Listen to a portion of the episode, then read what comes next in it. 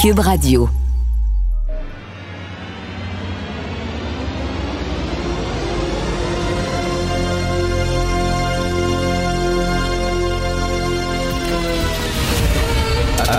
Attention, cette émission est laissée à la discrétion de l'auditeur. Les propos et les opinions peuvent choquer. Peuvent choquer. Oreilles sensibles s'abstenir. Richard Martineau. Martino. Un animateur pas comme les autres. Richard Martineau. Cube Radio. Bonjour, bon jeudi, merci d'écouter Cube Radio. Que font les familles québécoises ces temps-ci? Qu'est-ce qu'elles font? Elles coupent dans les dépenses. C'est ça, hein? Gérer en bon père de famille et bonne mère de famille, à un moment donné, tu t'assois, tu fais un budget, l'argent qui rentre, l'argent qui sort, puis là, tu dis, ben là, il y a plus d'argent qui sort que d'argent qui rentre, il va falloir couper dans les dépenses. Alors, pour certains, c'est qu'au lieu de faire deux voyages par année, on va en faire un. Puis au lieu d'aller au restaurant euh, une fois par semaine, on va y aller euh, une fois ou deux semaines, ou une fois par mois. On coupe dans les dépenses. Le gouvernement devrait faire ça aussi. Est-ce que le gouvernement coupe dans les dépenses? Est-ce qu'il fait ça? Non, pas en tout. À un moment donné, il va falloir qu'il le fasse, parce que ça n'a aucun sens. Il va falloir qu'il fasse comme nous autres, comme les familles, couper dans les dépenses. Euh, J'écris là-dessus aujourd'hui dans le Journal de Montréal parce que le système ne tient pas. Puis là, je vais, relire certaines parties de ma chronique, si vous permettez. Il y a de plus en plus de gens qui prennent leur retraite. Pas vrai? On s'entend là-dessus. Là. Ces gens-là vont vivre de plus en plus vieux. Donc, on va devoir les payer à ne rien faire de plus en plus longtemps. Prends ta retraite à 65 ans, tu meurs à 85, on te paie 20 ans à rien faire. C'est correct, tu le mérites. Je ne pas contre ça. C'est pas parce qu'ils vivent plus vieux qu'ils vont vivre en meilleure santé. Ils vont être malades, mais plus longtemps. Ils vont avoir besoin de soins à l'hôpital. Ils vont se retrouver dans des CHSLD plus longtemps.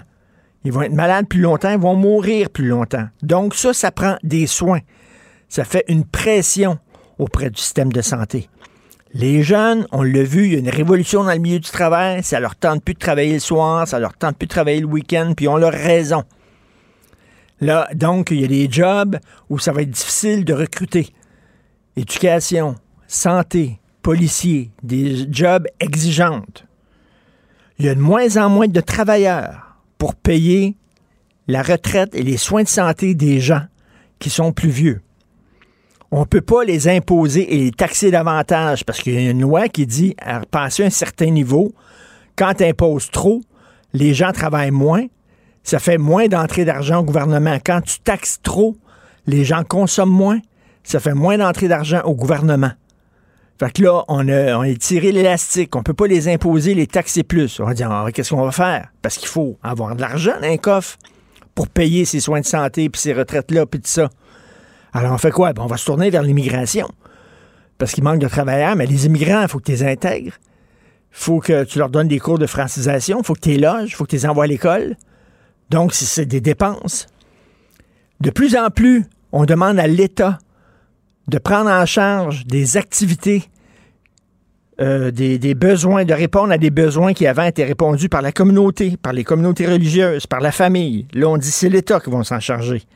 Fait qu'on on demande tout le temps à l'État, occupez-vous de ça, puis de ça, puis de ça. Mais ça, ça s'ajoute à la colonne dépenses. Avec l'inflation, les dépenses coûtent de plus en plus cher. Voyez-vous, là? Les dépenses, la colonne des dépenses ne cesse d'augmenter, la colonne des revenus ne cesse de fondre. Ça ne fit pas. La seule façon, si ça c'est une famille, si le gouvernement est une famille, le gouvernement dirait il faut couper les dépenses. Il n'y a aucun Christie de gouvernement qui va proposer ça. On va couper dans les dépenses. Non. Regardez là, des milliards encore pour euh, l'État, pour les travailleurs du public, les travailleurs du gouvernement, les fonctionnaires. Ça grossit, ça grossit, ça grossit. La machine a grossi. Euh, sous la CAQ, le nombre de fonctionnaires a augmenté encore. Ça ne tient pas la route. Ça va péter. Ça ne marche pas, ce modèle d'affaires-là. Quel gouvernement aura le courage de dire on va faire comme les familles font, on va couper les dépenses? Je ne le vois pas. Joignez-vous à la discussion. Appelez ou textez le 187 Cube Radio 1877 827 2346. Cette affaire qui est complètement tirée d'un film d'espionnage. Pourquoi c'est vraiment intéressant? On peut pas dire l'inverse. Donc, la drogue, c'est donc. Un journaliste d'enquête, pas comme les autres. Félix Séguin. Félix, quand le propriétaire de cet immeuble-là, dans le Vieux-Montréal, va parler publiquement, quand il va prendre la parole, parce que là, moi, écoute, je suis allé souper avec des chums hier, euh, une gang de chums, puis tu sais, ce, que, ce qu'il disait, c'est que ça a l'air d'une crapule. C'est ce que les gens se disent. à un moment donné, il va falloir qu'il parle, ce gars-là. Là. Ouais, est-ce qu'il va parler publiquement, euh, maître euh, Benamar, de ce qu'il a, de la manière dont il a entretenu ses immeubles? Évidemment, pour nous, ça serait la chose à faire parce que là, il y a beaucoup, beaucoup. On s'entend qu'il a droit à la présomption d'innocence. Ben oui, ben si, ben s'il n'y a rien à se reprocher, qu'il se défende et qu'il ben, s'explique. Tu, comprends? Alors justement, tu sais, et là, euh, tu sais, depuis depuis déjà là, cinq jours là, que les nouvelles s'accumulent concernant des allégations. Euh, d'intimidation, des allégations de logement aussi mal conçus et aussi des sources confidentielles qui connaissent très bien M. Benamar là, euh, me, me, parlait hier, donc à moi-même, euh, et, et, me décrivait le personnage là, dans des termes très peu élogieux. Ah, ouais. Je ne répéterai pas ce ah, qu'on m'a dit justement parce que ça serait bien de lui offrir la chance de répondre euh, à de telles allégations. Je te rappelle que l'enquête criminelle de la de la police des sections des incendies criminels de la police de Montréal, c'est loin d'être exclu qu'elle mène à des accusations. C'est loin d'être exclu que la justice décide de, euh, de, de, pas décide, mais que le DPCP soit se, se voit euh, soumettre un dossier pour une accusation criminelle qui pourrait aller euh, peut-être dans les eaux de la négligence, quoi, quelque chose. C'est pas donc si M. Benamar n'est pas dans ce bateau-là puis qu'il a tout fait correctement, honnêtement, la somme de la preuve qui nous est transmise présentement nous porte à penser que c'est un propriétaire délinquant. La somme de la preuve pointe là, mais s'il veut, s'il ne l'est pas, mais il va falloir qu'il dise. Il va falloir qu'il arrête d'envoyer l'avocat, son avocat ben d'affaires, parler à sa place. Ben oui. on est tous un peu là de l'entendre. Parce que là, le, narratif, pour reprendre une expression à la mode, le narratif, c'est que si lui, c'est une crapule. C'est ce que, ce que les gens se disent actuellement sur le terrain, OK? On aimerait l'entendre. Si lui dit que non, c'est, son avocat a dit non, c'est pas vrai. C'est un bon propriétaire. C'est rien qu'il y a beaucoup, beaucoup de logements dont il doit s'occuper. Puis à un moment donné, c'est certain qu'il y a des problèmes. OK? Mais qu'il fasse face à la musique puis qu'il réponde à nos questions, qu'il s'explique. Parce que là, ben, en même temps, tu sais, il y a une question de, de, imagine, mets-toi dans, dans, sa peau, je me mets dans la sienne. Euh, lui, il doit présentement, euh, il y a une bataille à gagner là qui, qui se déroule pas devant les tribunaux puis qui se déroule pas devant les organismes réglementaires. Il y a une bataille d'opinion publique. Puis là, ben cette partie-là, là, peut-être est-il en train là, de la perdre parce que c'est un réflexe d'envoyer ton avocat d'affaires au bâton. Hein, quand il se passe mmh, quelque chose. Mmh. Sauf que l'avocat d'affaires, là, présentement, là, euh, je suis pas sûr qu'il nous rassure énormément, là.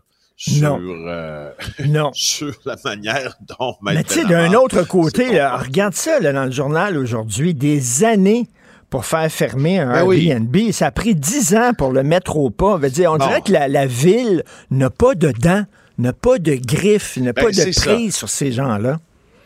Ouais, une, grosse édition du Journal de Montréal ben aujourd'hui. Ben oui, ben oui. Parce que mes collègues du bureau d'enquête, ils contribuent énormément, à commencer parce que le, ce que tu cites dans la rubrique, Jean-François Cloutier, euh, qui, nous, qui nous apprend ça. La Ville de Montréal, 10 ans pour réussir, juste à mettre au pas, là. Juste à, à dire à un propriétaire de qui affiche ses logements là, sur Airbnb, conforme-toi à nos règlements. Un chemin de croix, décrit le juge Louis Charette euh, dans une décision qui a complètement donné la raison, raison à la ville contre un propriétaire de deux immeubles dangereux dans le sud-ouest. Ce que dit le jugement, c'est que la ville a tout essayé pour forcer le propriétaire à faire des travaux qui étaient jugés essentiels. Il y a eu des visites de pompiers, plusieurs inspectons, des ordres d'évacuation. On a barricadé des logements. On, on a coupé l'accès à l'eau par l'école bleue. On a tout fait sans aucun succès. Mais comment ça se fait? Après la fermeture, les gens louaient quand même sur Airbnb ces mêmes logements. Alors, maintenant, comment ça se fait? Il y a deux façons, je, je, je, on en parlait beaucoup et j'en parlais avec des pompiers hier, en fait, de cette affaire-là, qui nous disent que, prends exemple, là, on parle de Airbnb. À la limite, là, Airbnb, aussi riche soit Airbnb, là, Airbnb, c'est du vent. C'est une infrastructure sur le web qui met en contact des propriétaires avec des locataires, avec des locataires. Euh, tu sais, exemple, prends, quand tu prends un taxi chez Uber. Hmm. Euh, Uber, c'est extrêmement lucratif, mais c'est quand même du vent. Si tu as un accident parce que ton chauffeur n'a pas fait ses freins et il manque de freins, c'est le chauffeur qui opère le taxi qui a été négligent. Donc, on remet ça, sur le dos des propriétaires et c'est et, et, et dans ce cas-ci, c'est sûr qu'on a une règlement, la réglementation sur le Airbnb est un foutoir parce qu'on ne on, on l'applique pas. Mais, Mais je, te, pose une question, euh, Félix. Excuse-moi. Tu parlais d'Uber. Tu fais une métaphore avec Uber. Elle est très bonne. Est-ce que tu embarquerais, toi, mettons, t'appelles un Uber, viens me chercher à telle adresse. L'auto arrive. L'auto est tout croche. Tout croche, OK? Vraiment, là, puis tu vois qu'il y a un pneu qui roule tout croche, tout ça. Tu dirais, moi, j'embarque pas dans cette auto-là, je la trouve pas sécuritaire. Je comprends qu'il y a des mauvais propriétaires, je comprends ça. Mais toi, tu loues un Airbnb à l'étranger. Tu débarques puis tu regardes ça. Hey, il n'y a pas de fenêtre. J'ai pas vu ça sur Internet. Il n'y a pas de fenêtre, il n'y a pas d'issue de secours. Mais je suis désolé, mais je ne vais pas rester là. À un moment donné aussi, tu as le choix, toi, comme personne, en disant non, c'est pas sécuritaire. Ça, on n'en parle pas, c'est un tabou. Mais c'est vrai que tu as ce choix-là. Puis tu as le choix de dire, ben, ben moi, mon enfant, je ne l'enverrai pas dans cette garderie-là parce qu'il y a des coquerelles partout. Tu as le choix de faire bon, c'est ça. Ben, exactement. Tu réfères maintenant à Pascal Dugas-Bourdon qui, lui, euh, a publié ce matin une nouvelle sur euh, euh, la, une garderie de Mascouche, là, où on a toléré pendant plus de dix ans des coquerelles, des excréments de bestioles, des enfants négligés. Euh, écoute, même la, la, la Marie-Belle Charon, c'est une mère de trois enfants. Là. Elle a visité en janvier 2022 euh, cette garderie-là qui s'appelle le Petit Monde d'Ananou. Euh, garderie donc subventionnée qui accueille 72 enfants. Elle dirait, écoute, tu vois les photos sur le site du journal aujourd'hui. Elle dit, je n'enverrai pas mon chien là. 45 ben plaintes au ministère de la Famille, 52 inspections depuis 2012. Aujourd'hui, ouvert. Et les photos, honnêtement, c'est dégueulasse. Euh, c'est bien documenté là, dans le journal. Je peux pas croire qu'on envoie des enfants là. Mais là, puisque tu m'as posé la question sur un, ben, la responsabilité que l'on a comme client. Euh, encore une fois, je te cite la discussion que j'avais avec des amis pompiers hier. Euh, et il y en a un, entre autres, un ami de moi, puis, puis ma conjointe. Lui, quand il se déplace dans des Airbnb en Europe, parce qu'il en loue, il apporte son détecteur de fumée. Ah, ouais. Tu comprends? Il y a une responsabilité à ben avoir. Ben oui, ben oui aussi. Tu sais, quand tu arrives dans une place que tu vois que c'est mal foutu, tout ça, lui, il dit, moi, je me. La première chose que je fais quand j'arrive là, je m'en vais acheter deux détecteurs de fumée ou je la porte de chez moi. Mm. C'est fou, hein? Comment, mm. la, la mm. responsabilité. Puis je sais pas si tu as vu les images sur TikTok hier, reste à être authentifié, mais en tout cas, c'est sur le site Reddit, là, ce qu'on appelle les sub-Reddit. On voit des images d'un des, euh, d'un des logements qui est présumément ben l'un de M. Benamar. As-tu vu ça? Mais ça n'a pas de maudit bon sens. C'est filmé, c'est un, un, gars qui, qui dit à sa blonde, voici, euh, c'est là où on va coucher, puis il filme, puis il dit, coudon. Là, il filme, de droite, gauche, en avant, en arrière. Il n'est pas allé, il est pas allé coucher là, finalement, ce gars-là, non? Il dit, il y a, ben, ça, honnêtement, je l'ignore. Mais ce que je sais, c'est qu'à un moment donné, tu vois ça, là, et t'angoisses et t'étouffes juste en voyant ben, les images. Tout à fait. Non, non, euh, il faut aussi être responsable de notre propre sécurité. Merci beaucoup, Félix. À demain. Bonne journée. Salut. Martino. Le parrain de l'actualité.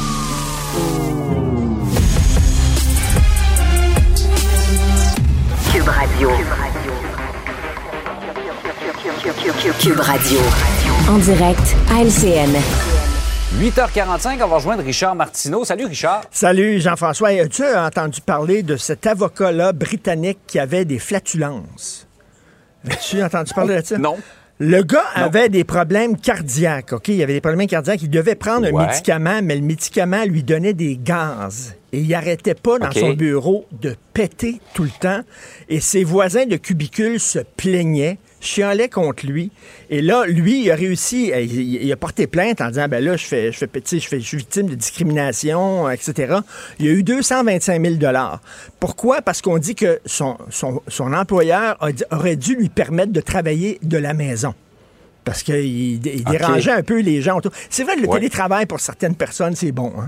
C'est bon. tu sais, les gens qui ont de la difficulté avec le savon, là, mettons, là, ou des gens, là, Ouais. effectivement, qui ont des flatulences chroniques, là, peut-être qu'il serait mieux de rester en mou à la maison. C'est une bonne question. Le gars, il a eu 225 000 ça le dit, parce qu'on disait, maudit, tu pues. Ben voilà.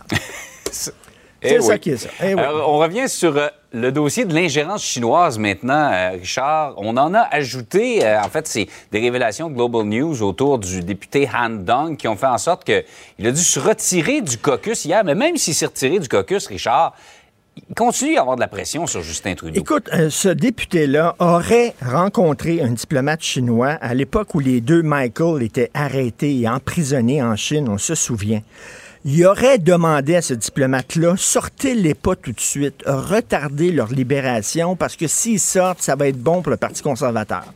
Ça, c'est pas clair. Je comprends pas. Ouais, S'ils sortaient, ça aurait été bon pour le Parti conservateur. Donc, si ces gars-là sortaient de prison, ça aurait été excellent pour Justin Trudeau parce qu'il aurait dit, je les ai fait sortir. Je comprends pas trop. Et entre toi puis moi, Jean-François, Xi Jinping, là, le premier ministre de la Chine, il avait pas besoin de, de ce député libéral-là pour lui dire de les garder en prison. C'est ça qu'il voulait faire. Il voulait les garder en prison le plus longtemps possible. C'est un peu bizarre, mais bref. Alors, il a quitté le caucus. Mais il y a eu deux sources anonymes. C'est Global News qui a sorti cette histoire-là. Deux sources anonymes du SCRS, le service de contre-espionnage canadien, qui ont parlé à des gens de Global News. Parce que là, ils disent, eux autres, qu'ils sont tannés de l'inaction du gouvernement Trudeau sur ce dossier-là. Et, et c'est rare que on le ne peut pas dire, euh, Richard, qu'il a été très proactif. Euh, Il se fait toujours pousser pour en faire un peu plus dans ce dossier-là. Il veut pas d'enquête publique. Ben c'est ça. Alors, et que c'est rare que le service de contre-espionnage commence à faire couler des informations à des journalistes. Habituellement, ils sont très, très opaques, hein, tu comprends? Ouais. Si on fait ça, c'est qu'ils sont tannés. Et là, Justin Trudeau, avec tout ce qui sort, il dit, ben moi, je vais, je vais nommer un rapporteur, puis lui, il va me dire si ça prend une enquête publique ou pas. Da! Da! Ça prend une enquête publique. Il veut dire, il n'est pas capable de prendre cette décision-là lui-même. Tout le monde est là. Écoute, qu'est-ce que t'attends? Ça prend une enquête publique. Il faut que les gens soient interrogés. Il faut que... L'autre, il dit, ah, je ne sais pas encore.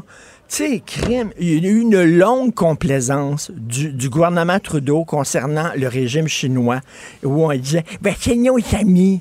On est tous des amis sur la Terre. On est tous des copains. La Russie, c'est nos copains. Puis la Chine, c'est... Non, non, on veut dire, la, la- la- la- la géopolitique, là, les pays ont des intérêts. Ils surveillent leurs intérêts. C'est pas, là, un petit manège de Walt Disney, ce Small Small World avec des poupées qui chantent, puis tout ça, là. Il y a Ouais. comme une vision très naïve du monde. Et là, les, les taux se resserrent. Et là, il est temps qu'il y ait une enquête publique. On n'a pas besoin de David Johnson pour nous dire si oui ou non il devrait en avoir une. Voyons, réveille, s'il vous plaît. On, se dit que tôt ou tard, de toute façon, il va être probablement forcé d'en faire une. Jusqu'à quel point elle va être publique Ben compte oui. tenu de la sensibilité des informations, ça reste à voir, mais on n'a pas le choix de- d'essayer de, redonner confiance aux Canadiens en leur système euh, électoral. Tout à fait. Tout à fait. Euh, autre dossier maintenant, Richard, cette garderie insalubre qui a été laissée ouverte longtemps. Il y a des gens qui disaient j'aurais même pas envoyé mon chien là tellement que c'était sale. Qu'est-ce qu'on nous dit sur le dossier des Airbnb? On nous dit ça nous prend des inspecteurs. Ça prend davantage d'inspecteurs parce que quand on va avoir des inspecteurs, puis ils vont voir que c'est pas correct, où qu'on va agir? Ah ouais? Ah ouais? C'est drôle. Cette garderie-là, privée de Mascouche, il y a eu 52 inspections. OK, euh, au cours des dernières années, 45 plaintes. On voit là, ça, des coquerelles, des excréments, des enfants laissés à eux-mêmes. Il n'y avait pas suffisamment d'éducatrices. Un enfant attaché à une chaise, un autre qui était victime d'accident. Ça allait pas. On voit des fourmis, on voit des coquerelles. D'ailleurs, le journaliste du Journal de Montréal, Jean-François, euh, parle au propriétaire de la garderie puis disait il y avait des coquerelles. Et là, le propriétaire de la garderie, écoutez ça, il a dit il n'y en avait rien que deux.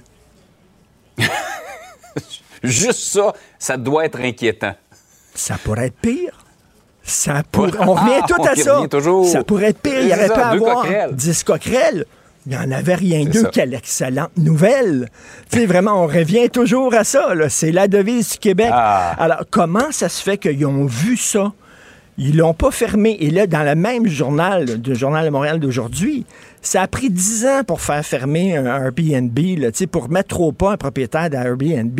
On sait, il y avait des problèmes. Ça a pris dix ans pour la ville.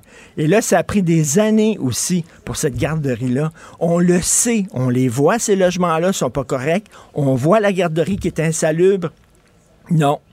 Ça, ça, reste comme ça, ça, ça, passe dans la craque et on comprend pas. Puis là, on nous dit que ça prend plus d'inspecteurs. Hmm, je sais pas que si on avait plus d'inspecteurs, ça serait meilleur, ça serait mieux, mais en tout cas, c'est bizarre. Cela dit, dans, tout, dans les dossiers des Airbnb, des garderies, je sais que c'est un tabou ce que je vais te dire là. On ne parle pas de ça dans les médias. Mais il y a quand même. Si tu te fais venir un Uber, toi, puis l'auto arrive, OK, te chercher, puis il est tout mhm. croche. L'auto est toute croche. Tu le vois, là. Il n'y a, pas, a pas de ceinture mhm. de sécurité. Il y a une route. T'embarques pas dans le char. Si tu t'en vas à l'étranger, tu loues un Airbnb, tu arrives là-bas, il n'y a pas de fenêtre. OK? Il n'y a pas mhm. d'issue de secours. Tu vas te dire, ben, écoute, je m'excuse, mais je reste pas là. Tu sais, si ton mhm. enfant, là, tu vois dans une garderie, il y a des excréments puis il y a des coquerelles partout, ben, tu dis, j'enverrai pas mon enfant là. Tu sais, je comprends qu'il y a une pénurie de garderie. Alors, c'est notre responsabilité aussi. Mais aussi, peut-être, si vous allez dans un Airbnb, là, faites attention, regardez les, les, issues de secours, regardez s'il y a des fenêtres et tout ça. On est responsable de notre propre sécurité aussi, ce qui ne justifie absolument pas ce qui s'est passé. Richard, passe une très belle journée. Merci beaucoup. Bonne journée. Artiste de la satire, il dénonce les incohérences, une ironie à la fois. Richard Martineau. Émotionnel ou rationnel? En accord ou à l'opposé? Par ici, les brasseurs d'opinion et de vision. Les rencontres de l'air. Alors, je discute avec Tom Molker, Jean-François Lisée étant en vacances. Tom, j'ai deux questions pour toi concernant l'histoire du député Andong, là, le, scoop de Global News, OK? Deux questions. Éclaire-moi là-dessus parce que pour moi, c'est pas clair. Bon, le député Andong aurait rencontré un diplomate chinois et aurait, aurait, demandé de retarder la libération des deux Michael. Premièrement, euh, il dit s'ils sont libérés, ça va, euh, ça va être bon pour le Parti conservateur. Ça va avantager le Parti conservateur je comprends pas c'est quoi la logique derrière ça. Il me semble que s'il était libéré, au contraire, c'est Justin Trudeau qui aurait dit, regardez, c'est grâce à moi qu'il été libéré. Je comprends pas en quoi ça aurait avantagé le Parti conservateur. Et deuxièmement, est-ce que le premier ministre Xi Jinping avait besoin d'un député libéral derrière-ban pour euh, les garder en prison longtemps? C'était le plan, de toute façon, du premier ministre chinois. Donc, c'était quoi cette demande-là? Bon, je suis tout à fait d'accord avec ton hmm. premier élément, Richard. Ça n'a ça ni queue ni tête. Mais ben non. ce qui était intéressant pour moi politiquement, c'est de voir que Han Dong, hier, dès que la nouvelle est sortie, et toi et moi, on avait échangé là-dessus immédiatement, il, il a nié catégoriquement immédiatement. En date d'hier soir, il a démissionné du caucus du Parti libéral euh, du gouvernement du Canada et il a dit ben, je vais aller euh, m'occuper de, blanchir ma réputation.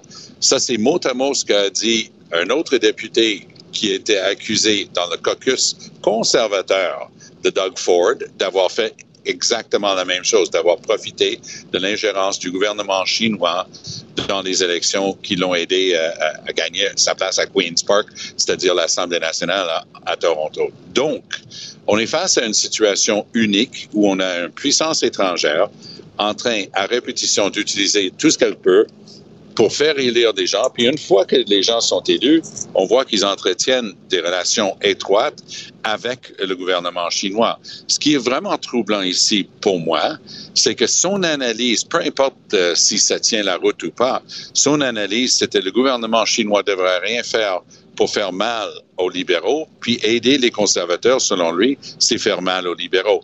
Donc ça, c'est ce qu'on appelle the smoking gun. Hein. Ça, c'est l'élément qui manquait dans tout ça depuis le début, quelque chose d'aussi clair.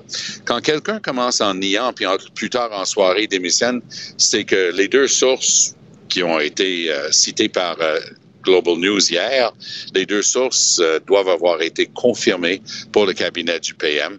Et c'est peut-être pour ça, euh, avec des informations comme ça, que les conservateurs ont vraiment, vraiment, vraiment ciblé la chef de cabinet de Trudeau pour venir en commission parlementaire. Ils doivent avoir, à mon sens, là, c'est de la spéculation, mais à mon point de vue, c'est très logique qu'ils aient des preuves très concrètes qu'elle savait. Ils vont avoir un texto, un courriel, quelque chose qui prouve qu'elle savait. Donc, il y a deux sources anonymes qui auraient parlé à Global News, deux sources qui proviennent du SCRS, et on dit qu'au SCRS, on est vraiment tanné de l'inaction du gouvernement. À un moment donné, de dire, moi, c'est David Johnson qui va décider si oui ou non on a besoin d'une commission d'enquête, c'est du maudit tatouinage. Oui, puis je vais faire un lien qui risque de paraître pas évident au départ, mais sois patient avec moi deux hmm. secondes. Tu te souviens, il y a deux semaines, quand l'Australie, les États-Unis et le Royaume-Uni euh, ont inventé, ça s'appelle AUKUS, euh, Australie, UK euh, pour le Royaume-Uni et US, ils ont créé un nouveau, une nouvelle alliance, notamment pour le Pacifique. Ils vont avoir des sous-marins nucléaires pour l'Australie et des grosses, grosses dépenses en dépenses autour de l'Australie, mais main dans la main avec les États-Unis puis le Royaume-Uni. Le Canada en a été exclu. Et des sources avec qui j'ai pu parler, c'était une réponse très limpide et très simple. On ne trace pas le Canada à ses côtés euh, sécurité. Ah, oui. et, et, deux, le Canada ne s'est pas tenu debout face à la Chine dans le dossier notamment de Huawei et du 5G. Donc, hmm. ça, ça, ça fait partie du, du trame de fond. Ils comprenaient pas que Trudeau continue d'accepter parce que ça, c'était les cinq alliés. Parce qu'on ajoute Nouvelle-Zélande et le Canada. On appelle ça les Five Eyes, hein, les, les cinq euh, perdus. Et euh, ça, c'était pour dire, ben, nous, on, on, a tous dit non à Huawei. C'est trop dangereux pour notre sécurité nationale. Trudeau, pourquoi est-ce que tu es encore en train de tourner tes pouces? Eh boy, OK, donc on disait qu'on était les cancres au point de vue de la sécurité et on ne voulait pas nous avoir dans cette organisation-là. Ça en dit long. Et c'est une, une gêne pour le Canada. Ben, parce que si on remonte à la Deuxième Guerre mondiale, puis on inclut euh, le conflit en Corée, le Canada euh, euh, a toujours été capable dans de, faire le part des choses. Mais une fois qu'on embarque, on était vraiment considérés des bons alliés. Mais on s'est désisté avec raison du Vietnam et de l'Irak. Mais euh, avec les Américains et les, les, British qui sont toujours main dans la main, ils ont pris le petit frère australien, mais le Canada laisse sur, le banc. Et là, la question que tout le monde se pose, c'est que, bon, ils retardent, ils retardent, ils retardent la création d'une commission d'enquête. Qu'est-ce qu'il a à cacher? C'est ah, ben, ça qu'on se pose comme question. Là. Il, doit, il doit vouloir cacher des choses. Depuis hier, je pense qu'on a notre réponse. Depuis hier, je pense que l'autre chaussure est tombée. Là. Là, on a la preuve maintenant, et, c'est pour ça que ça va être très intéressant, parce que hier soir, il y avait deux négations. On avait euh, Han Dong qui disait non, non, non, je suis pour rien, c'est complètement faux. Plus tard, il se retire. Donc, ils ont dû faire quelques vérifications au bureau du PM, dire, hey, dehors du caucus, euh, ça urge. Mais, là, la, deuxième moitié, c'est qu'est-ce qu'il savait au cabinet de Trudeau et quand est-ce qu'il le savait? Écoute, remonte au début de cette histoire-là et les reportages de Globe and Mail et compagnie. Dans le Globe and Mail, qu'est-ce qu'on apprend? Qu'il y aurait eu une douzaine de circonscriptions ciblées par les Chinois pour battre euh, les candidats qui ne voulaient pas. Ils voulaient battre une couple de libéraux, mais surtout une dizaine de conservateurs. La réplique de Trudeau là-dessus, la ligne de presse, la ligne de coms qu'il a développée, c'est Ah, ben, j'ai demandé à des gens euh, très crédibles et indépendants de regarder ça. Ils m'ont dit que ça n'a pas affecté le résultat de l'élection. Non, peut-être ça n'a pas déterminé le résultat de l'élection générale, mais il y a une dizaine de personnes qui ont été élues au Parlement du Canada grâce à l'intervention du gouvernement communiste chinois. Et là, Trudeau a essayé de, de, retarder, de retarder ses mandats, donner à David Johnston et ainsi de suite. Mais maintenant, c'est fini, là. Il ne peut ben plus non. Et, se ben cacher. justement, bon, écoute, Tom, imagine-toi une arène de boxe, OK? Euh, c'est un combat de boxe entre Poiliev et Justin Trudeau. Justin Trudeau a les deux genoux à terre, les deux genoux à terre. Et là, Ouais. Poiliev, c'est là qu'il faut qu'il frappe. Là, il y a une opportunité. Et là, soudainement, est arrivé dans son coin Stephen Harper en disant, vas-y! Vas-y, Pierre Poiliev. T'as vu, là, Harper qui a pris maintenant euh, la parole. Et là, et, et Oh. Poiliev, il- il- des fois, il est son pire ennemi, là. Il va falloir qu'il Oui. y aille, mais pas trop fort, parce que des fois, trop, c'est comme passé. Oui, tu as complètement raison. Mais ce que je vois dans Poiliev depuis deux, trois semaines maintenant, c'est un gars beaucoup plus discipliné, beaucoup moins apte à, à justement euh, envoyer ses points en l'air puis tirer dans tous les, les sens. Hier, j'ai si, si tu veux savoir la différence, là, fais-toi le plaisir de regarder les premières 15 minutes de la période des questions à la Chambre des communes hier. C'était, c'est mercredi. Donc, les caucus de tous les partis sont là. Donc, tout le monde est présent à la Chambre des communes.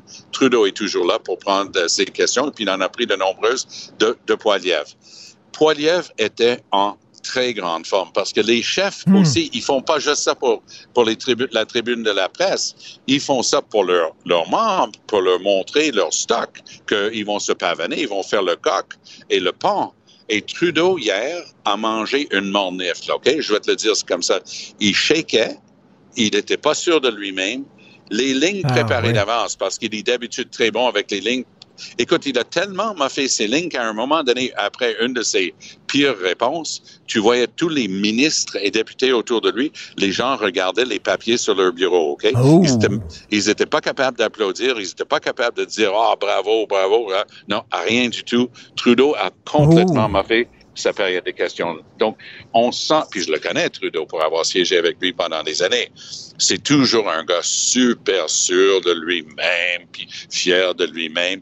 Hier, il shakeait à un moment donné, Poiliev, Ah. avec une, une de ses lignes qui, qui est dirigée vers la famille moyenne. Il dit, tu sais, depuis, depuis que Trudeau est le premier ministre, ça coûte en moyenne deux fois plus cher pour louer un appartement pour une famille moyenne et deux fois plus pour une euh, maison et d'hypothèque. Trudeau se lève et dit Ah oui, tu vas commencer à comparer ça à l'époque de mon papa. Ça, fait aucun rapport avec rien. Et là, tu regardes ça et tu dis OK, ce gars-là pense qu'on veut de Trudeau. Il est bon en débat, il est bon, il est vite sur ses patins. Mais là, hier, là, il se faisait remplir. Il, il se faisait donner des coups de poing après coups de poing sans riposte de la part de- d'un Hmm. Poiliev. Et Poiliev était sharp, il lisait pas ses questions. Quand Poiliev lit pas ses questions, il y a un gros danger qui va déba- déraper. Oh, il n'a pas dérapé hier. C'était bang, bang, bang, clair, convaincant. Ah, bien, je vais regarder ça. Euh, écoute, tu veux me parler de Airbnb, Tom? Oui, et je veux le mettre en lien avec un papier, un article qui est à la une euh, du journal La Presse aujourd'hui. Alors, ce sont des chauffeurs de taxi complètement illégaux. Donc, on a eu droit au Uber, parce que Uber, c'est bienvenu au merveilleux monde de, du en ligne euh, où, où des gens appellent pour commander un taxi, où ils appellent pour réserver un Airbnb, puis ça n'a même pas besoin d'être existé, puis c'est peut-être pas réglementaire. Les Uber ont gagné contre le Go, qui a même, non seulement il les a permis de gagner, mais il a donné des centaines de millions de dollars de l'argent des payeurs de taxes pour compenser les, les chauffeurs et les propriétaires qui avaient perdu tout avec Uber. Mais là, c'est une étape plus loin. Ça, c'est dans l'illégalité la plus absolue et complète qu'on a des centaines de taxis à l'aéroport. C'est le chaos total. Il y a un cas qui est rapporté et bien documenté d'extorsion. La personne quitte l'aéroport, se rend sur la 40, l'autoroute 40 et se fait dire ça va être 150 pièces maintenant si je te- sinon je te laisse sur le bord de la route. Alors, ça, ça c'est ce qui se passe quand tu n'appliques pas les lois. Hmm. Et au, Qué- au Mm. Québec, les lois sont considérées des suggestions. Un, un règle- un règlement, c'est facultatif. On n'applique rien. Hier soir, on avait euh, droit à Mme Olivier, le bras droit de, de la mairesse Plante, avec ses lignes de presse bien polies, très articulées, en train de dire Ah, mais on va faire quelque chose. Ah oui, vous allez faire quoi? On va demander aux propriétaires de nous faire une déclaration si oui ou non ils ont, par exemple, enlevé des murs coupe-feu. Est-ce que tu penses pour une seconde que le gars qui vient de faire ça pour mettre plus de chambres et faire plus, va te le dire. C'est à toi d'avoir des inspecteurs, d'aller sur place et de les fermer. Et en plus, elle a eu le culot, la mairesse Plante, hier, de dire, c'est épouvantable, ce budget-là. Hey, rien du tout pour le logement social. Le gars était cinglant en disant, euh, t'as même pas dépensé l'argent que tu as déjà dans ton budget pour le logement social parce qu'on n'est pas capable d'avoir des permis de construire. Ça prend quatre ans juste pour avoir le, le processus de permis de faire quoi que ce soit à la ville de Montréal. Qui plus est, Richard? À cause ben. des Airbnb illégaux dans des places où ils n'ont pas le droit d'être. Il y aurait jusqu'à 15 000 logements qui devraient être là pour les familles. Il n'y en a pas. Il y a une crise du logement à cause du Airbnb, mais à cause de l'incurie. Et j'aime bien quand tu dis les lois au Québec, ce sont des suggestions. Tu as vu ça dans le Journal de Montréal? Ça a pris 10 ans pour mettre un propriétaire de Airbnb au pas. On savait que ça avait aucun sens ce qu'il faisait avec ses logements. Ça a pris 10 ans. On dirait qu'on n'a pas, on pas de prise sur ces gens-là. On n'a pas de prise parce qu'on on n'est pas capable de mettre nos culottes, tout ben simplement. Et, et c'est à répétition. C'est à eh, répétition dans de nombreux domaines. Écoute, euh, ils disent euh, ça prend des inspecteurs, mais tu as vu la garderie insalubre? Il y en a eu, il y a eu 52 inspections. Les inspecteurs ont vu ce qu'il y avait, mais le ministère de la Famille l'a gardé quand même ouvert. Fait que, tu sais, à un moment donné, Christy, tu as beau inspecter puis dire c'est pas correct ce qui se passe, il va falloir mettre nos culottes puis dire bon, ah. on va fermer la place, Christy. Mais la partie qui me choquait le plus, là, puis il y, a beaucoup qui choquent, mais il y a, cette, cette jeune femme qui s'est faite qui appelait, qui appelait, je suis dans une chambre, dans un Airbnb, il n'y a pas de fenêtre, il y a du feu à la porte, et on sait qu'elle est restée là. Et, ça, c'est tragique, tragique. Tout à fait. ça, ça me hante depuis. Et il y, y, a de quoi vraiment se fâcher euh, avec les gouvernements, parce que le ping-pong que tu décris si bien, j'ai mm. piqué ton, ton mot dans un des, de mes mm. sous-titres dans mon article d'aujourd'hui dans le journal, qui va apparaître demain, mais va être en ligne aujourd'hui, dans le journal de Montréal, c'est vraiment ça. On joue au ping-pong, mais on joue au ping-pong avec la vie des êtres humains. Et, je trouve qu'on se choque pas assez, Tout Richard, à fait. ce qui s'est passé. Et là, il y a même un gars qui dit, euh, moi, j'ai pas entendu l'alarme. Là, on se demande même s'il y avait un système d'alarme. Écoute, en terminant, Tom, tu m'ouvres la porte parce que tu disais que Valérie Plante, euh, elle, se plaint de ne pas avoir d'argent, puis là, le goût l'a mis à sa place en disant T'as même pas ben dépensé tout l'argent qu'on te donne. Ben OK, mais imagine-toi, là, toi, mets-toi à la place de Justin Trudeau. François Legault dit Ben là, on a besoin d'argent pour notre système de santé. Vous ne donnez pas suffisamment d'argent pour notre système de santé, mais de l'autre côté, il accorde des baisses d'impôts pour 1,7 milliard. Moi, si j'étais Justin Trudeau, je dirais Hey, euh, t'avais pas, t'étais pas pris à gorge, toi, là? Oui, mais euh, je sais pas si tu as vu, il y a un détail dans le budget où on voit que le gars, euh, on, voit que le gars est un bean counter, hein, comme on dit, c'est un comptable. Parce que hmm. ce qu'il a fait, c'est qu'il s'est assuré que ses augmentations en santé reflétaient 100% des transferts en santé du fédéral pour que personne puisse chialer. Ah, là-dessus. OK. Merci beaucoup, Tom. Merci. Toujours un plaisir de te parler. Merci. Si vous voulez lire les commentaires de Jean-François Lisée, qui va nous revenir de vacances la semaine prochaine, ou alors écouter son excellent balado, il revient sur les grandes dates du Québec avec son humour légendaire, allez sur la boîte Joignez-vous à la discussion. Appelez ou textez le 187 Cube Radio 1877 827 2346. Alors, c'était le budget, bien sûr. On a saupoudré ça. On a dit, hey, euh, on parle beaucoup de logement ces temps-ci. Tiens, on va donner un petit peu d'argent pour l'aide au logement. Puis, euh, hey, on parle beaucoup de santé mentale. Mais on va donner un petit peu aussi d'argent pour la santé mentale. Euh, l'inflation, c'est épouvantable. Les gens n'ont plus de pouvoir d'achat. Tiens, on va faire une petite baisse d'impôts. Et puis, le français, oh, il y a toutes sortes d'études qui sortent en disant que le français est très, très, très en mauvaise posture. Ben, tiens, on va donner de l'aide pour le français. On va en parler avec Luc Papineau, enseignant de français au secondaire, si euh, ça le convainc. Bonjour, Luc. Bonjour. Est-ce que tu es content, très bien, est-ce que tu es content des annonces du gouvernement concernant, entre autres, euh, le français à l'école? Euh, ben, écoute, de façon générale, je regarde autour de moi, les impressions sont partagées. tu as employé le mot saupoudré, ben c'est ça, c'est saupoudré un peu partout. Puis, ça, je veux pas dire ça convainc pas, euh, il y a quand même des démarches, des actions qui sont prises, mais on, est resté, je dis parce que j'ai discuté avec plusieurs personnes, on est resté sur notre fin. Pourquoi? Ben, tu sais, au départ, là, euh, le, premier, puis là, peut-être que les gens l'ont dit, je ne veux pas trop répéter, mais tu as des baisses d'impôts alors qu'il y a des besoins qui sont grands. OK? Euh, il y a des écoles vétustes, mais on va baisser les impôts. Fait que, dans le fond, les jeunes peuvent continuer à aller dans des écoles euh, qui sont pas en bon état. On a des écoles qui débordent. Là. Il y a des écoles où on leur annonce Hey, vous êtes à pleine capacité, vous allez avoir six groupes de plus l'année prochaine. Euh, OK, puis on a des baisses d'impôts. Je sais pas, moi, le parent, ce qu'il préférait. Une classe où son jeune est à l'aise et pas tassé, ou un petit café au Tim Hortons par jour. c'est parce que c'est ça la baisse d'impôts. Là. C'est, ben oui, ben oui, c'est ben un café par jour. Fait ben oui. ça, ça, il y a ça. Puis ensuite, tu parles du français, mais euh, l'objectif du gouvernement là, cette année là, dans le budget, c'est qu'il veut monter à 90 des élèves qui obtiennent un diplôme, un premier diplôme ou une première qualification secondaire. Ça ne veut pas dire un, diplôme d'études secondaires, là, ça peut être une, une attestation secondaire, ça peut être un, ce que j'appelle moi un petit diplôme, OK? Mm. Mais 90% c'est élevé, là. Et on ne voit pas des moyens dans le budget significatifs pour atteindre ça. Puis en plus, on sort d'une pandémie. Il y a eu très peu de moyens nouveaux ajoutés cette année. Puis on nous dit Ah, il y aura une plateforme pour le décrochage. Je pense que c'est en 2027 qu'elle va arriver. Actuellement, il y a des besoins criants dans les écoles et on n'y répond pas déjà. Fait qu'on ne sait pas comment on va atteindre 90. Fait que tu vois, il y, a, des optiques généraux. Après ça, il y a des petites choses, tu sais, euh, euh, revaloriser l'enseignement du français, de la lecture et des maths.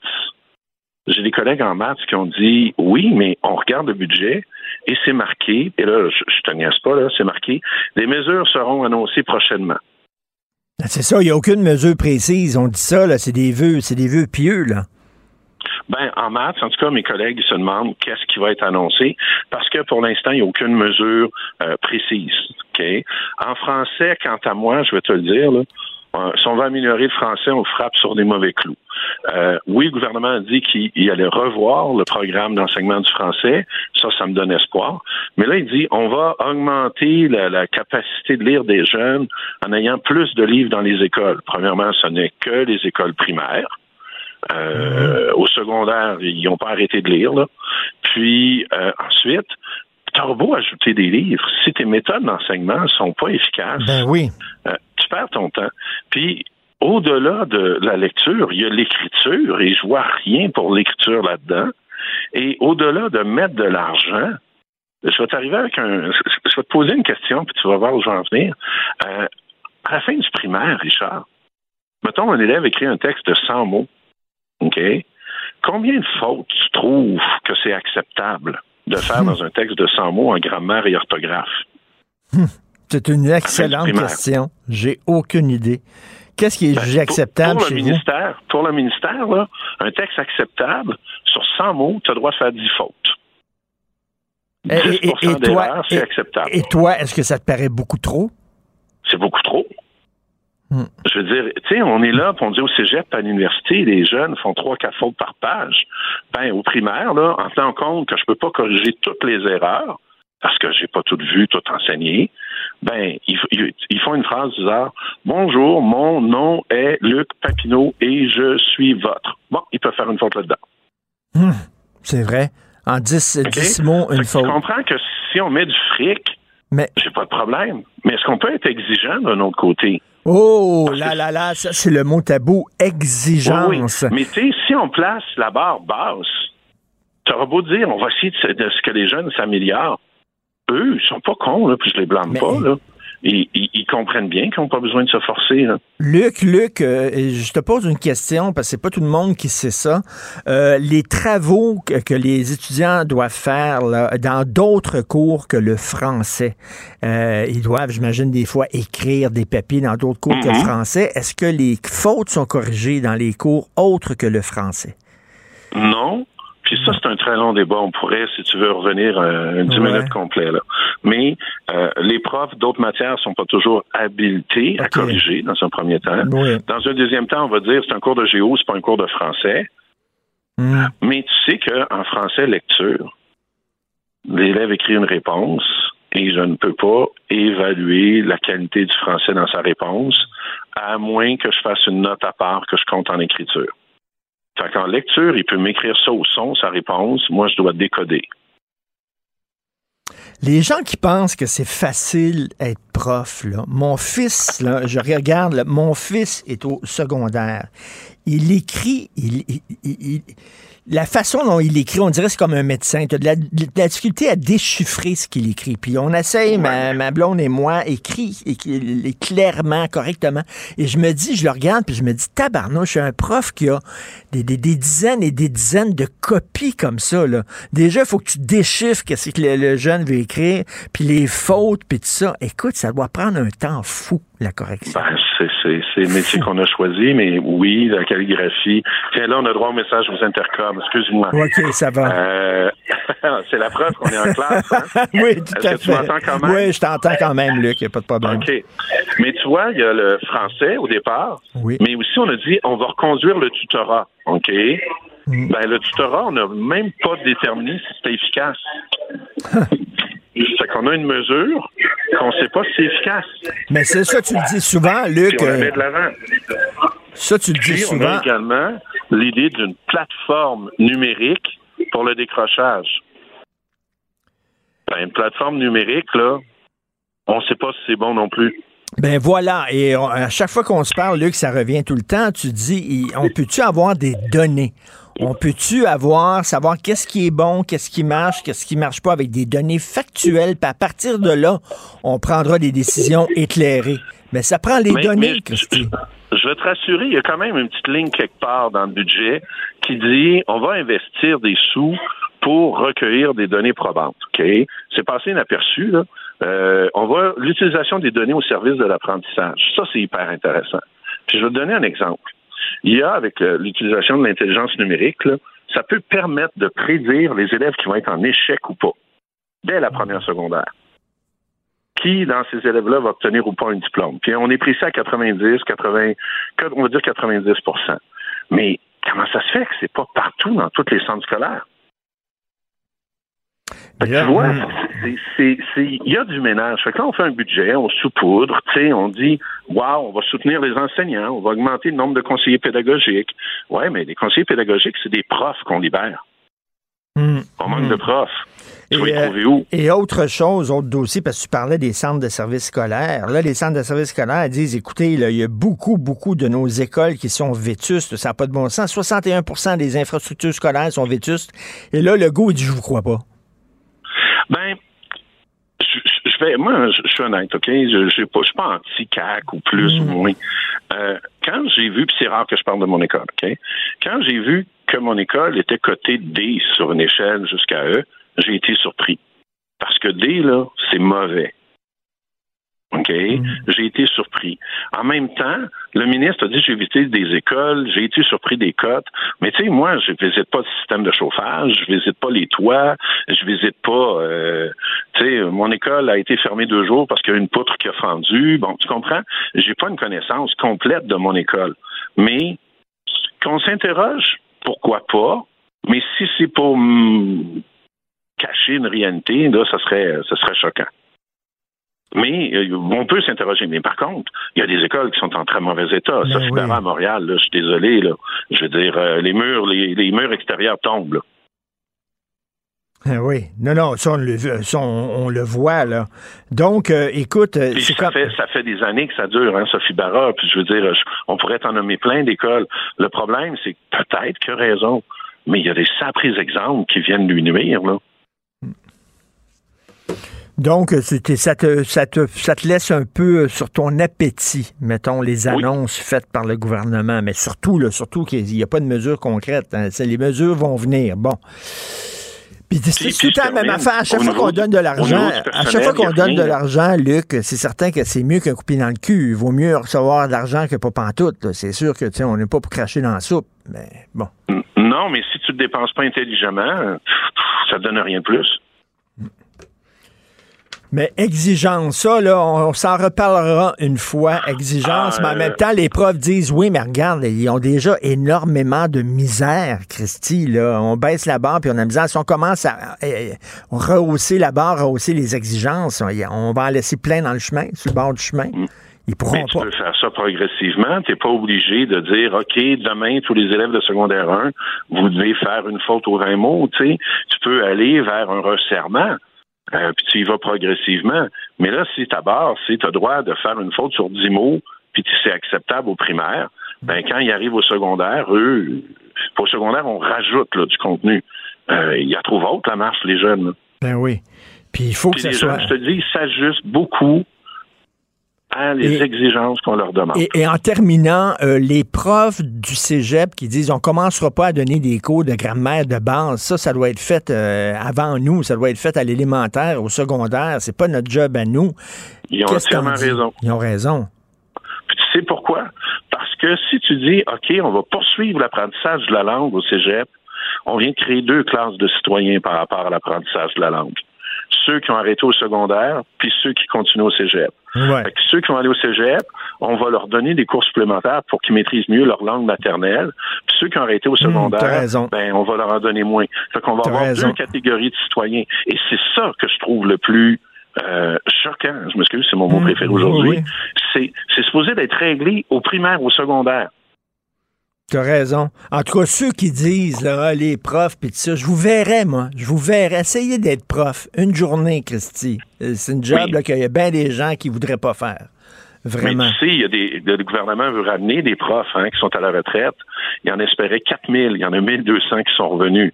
Les 2800 manquants, là, c'est des profs qui ont dit, je retourne plus jamais. Ah ouais. Non, ça, c'est inquiétant. Ça donne une idée, là. Écoute, on va se reparler de toute façon parce que malheureusement, c'est pas demain la veille où les problèmes vont être ah, réglés dans l'éducation. Merci, Luc Papineau, d'avoir pris le temps euh, entre deux cours. Merci beaucoup. Salut. Merci. Bye. Richard Martineau. Plongé dans l'actualité avec des observateurs qui pensent à contre-courant. Alors, l'Auto-Québec veut ouvrir un salon de jeu euh, au Centre Bell. Et là, il y a des gens qui disent, wow, attends une minute, là, ça n'a aucun sens. Serge Sasseville et de ces personnes-là, les conseillers de la ville de Montréal pour le district Peter McGill, qui est justement situé euh, dans, au coin de, dans le centre-ville, euh, là où se situe le Centre Bell. Bonjour, Serge Sasseville. Bonjour.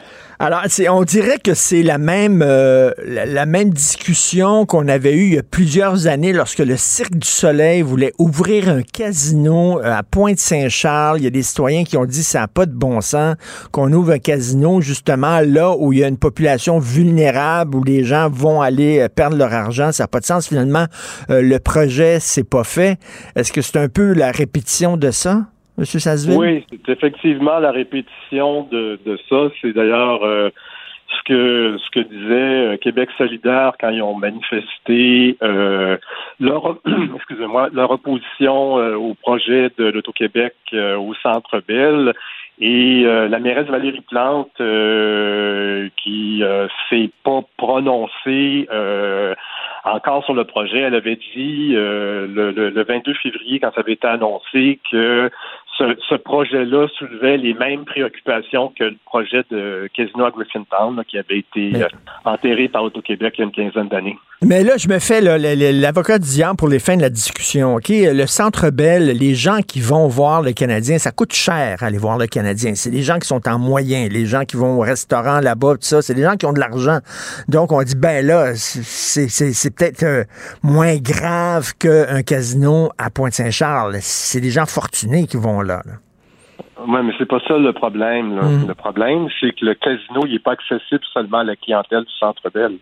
Le président d'Auto-Québec a été assez clair que euh, c'était pas rentable d'ouvrir euh, un salon de jeu euh, au Centre Bell si c'était pas ouvert sept jours sur sept de midi à trois heures du matin puis accessible à tous parce qu'il y a une porte extérieure. Mm. Alors c'est là mm. qui est le problème parce que euh, c'est situé dans un quartier où on a déjà beaucoup de problèmes de criminalité, de violence, ben d'itinérance. Euh, il y a plusieurs refuges euh, pour personnes avec des problèmes de dépendance. D'ailleurs, l'Institut national de, santé publique, en 2017, a publié une carte de Montréal avec des zones rouges où il y a une offre de jeu importante avec beaucoup de personnes vulnérables. le Centre Bell se trouve au centre d'une de, d'une de, ces zones rouges-là. On a déjà mmh. suffisamment de problèmes dans ce cas. Mmh. Allez pas nous rajouter un salon de jeu euh, au Centre Bell. Pourquoi mettre un salon de jeu en plein centre-ville? Parce que là, si on regarde les casinos de québec là, il y a un casino à l'île Notre-Dame, euh, il y a un casino au lac Lémy, il n'est pas dans le centre-ville de Gatineau, il est au lac Lémy, il y a un casino dans Charlevoix, euh, il y a deux salons de jeu déjà, il y en a un à Québec qui est à côté, qui est à Beauport, et euh, tu en as un à Trois-Rivières qui est à côté de l'hippodrome. C'est pas des salons de jeu en plein mmh. centre-ville, puis en plus de ça, dans une zone où il y a des personnes vulnérables. D'ailleurs, il y a une grosse mobilisation citoyenne qui s'organise en ce moment. D'ailleurs, le, député de Québec, puis c'est pas seulement dans, mon district, Peter McGill, c'est aussi dans le district adjacent. Et le candidat élu de Québec euh, solidaire dans le district adjacent, Guillaume Clich euh, euh, Rivard, il disait, il, disait d'ailleurs dans les médias que lorsqu'il a fait la campagne électorale, tout le monde lui parlait de ça, notamment les organismes communautaires. Hmm. C'est comme un peu un scénario catastrophe pour ce quartier-là de mettre un salon de jeu au Centre Bell. Et honnêtement, je ne comprends pas comment l'Auto-Québec peut songer à, un tel projet, d'autant plus que le premier ministre François Legault a beau dire que euh, ça va d'abord prendre l'aval la direction de la santé publique, mais en bout de ligne, ultimement, ce sont les élus de l'arrondissement Ville-Marie qui vont décider parce que euh, la réglementation de zonage dans cette zone-là ne permet pas un salon de jeu ou un casino au centre belle. Il va donc falloir qu'il y ait une modification réglementaire et et, ça, c'est un processus euh, qui est assez bien défini. Il va y avoir des consultations citoyennes. Les citoyens vont avoir le droit de demander un référendum pour bloquer le projet. Euh, et moi, je peux vous assurer que je vais euh, tout faire mmh. dans mon pouvoir même si je suis un conseiller indépendant, euh, pour que ce projet-là ne voit jamais le jour. Et là, on tente de nous vendre ça, l'Auto-Québec, en disant oui, il va y avoir un salon de jeu, mais on vous jure qu'on va enlever des machines à sous un peu partout. Donc, on va se retrouver avec moins de machines à sous au bout du compte. C'est ce qu'ils disent pour essayer de nous faire avaler ça. Là. Oui, mais là, ils vont concentrer une offre de jeu dans un secteur où il y a une population vulnérable. Parce que le centre-ville de Montréal, mon district particulièrement, là, euh, c'est un district là où il y a deux zones. OK? Il y a Sherbrooke, le nord de Sherbrooke. Euh, moi, dans cette zone-là où je vis, là, ça, c'est la zone riche. Oui. C'est, quand on regarde le top 10 des personnes les plus riches au Québec, là, j'en ai plusieurs. dans ce quartier-là. OK? Et euh, puis là, euh, je parle des milliardaires. Je ne parle même pas des millionnaires parce qu'il y en a euh, il y en a plusieurs. Hmm. par contre, au sud de Sherbrooke, particulièrement dans le quadrilatère qui est Atwater, Guy, Sherbrooke, René Lévesque, j'ai des personnes les plus pauvres du Québec. J'ai Square Cabot, j'ai des itinérances, j'ai des personnes avec des problèmes de dépendance, j'ai de la violence, j'ai de la criminalité, j'ai du trafic de drogue, notamment dans les édicules de métro. Euh, c'est, moi, c'est, ce qui me prend le plus de temps dans mon travail de conseiller mmh. municipal. On, comprend qu'un conseil municipal, c'est un membre d'un gouvernement de proximité. Nous, on règle les problèmes des citoyens tous les jours. Euh, oui, notre premier rôle, c'est de siéger au conseil municipal, mais dans la vraie vie, le conseil municipal, c'est de une journée à une journée et demie par mois. Le reste du temps, on travaille à tous les jours sur le terrain. D'ailleurs, c'est pour ça, moi, comme j'habite mon district depuis 17 ans, euh, je, travaille chez nous, parce que c'est là que ça se passe. je ne vais pas à la mairie d'arrondissement à Place du Puy parce que c'est pas mon district. Moi, j'habite dans mon district je connais mon district, puis je travaille avec les gens de mon district. Il y, a, il, y a une, hypocrisie dans ces organismes-là, que ce soit la SAQ ou l'Auto-Québec, où d'un côté, on nous dit à la SAQ la modération a bien, bien, bien meilleur goût. À l'Auto-Québec, on nous dit il faut que le jeu reste un jeu. Bref, on joue là, on est responsable, etc. Mais de l'autre côté, quand on vend, euh, quand on pète des records de vente de bouteilles de vin à la SAQ ou de gratteux à l'Auto-Québec, on se donne des bonnies, puis on se fait des AFF, puis on est bien content parce que la mission de ces organismes-là, on se cachera pas, c'est de ramener le maximum de fric d'un coffre de l'État.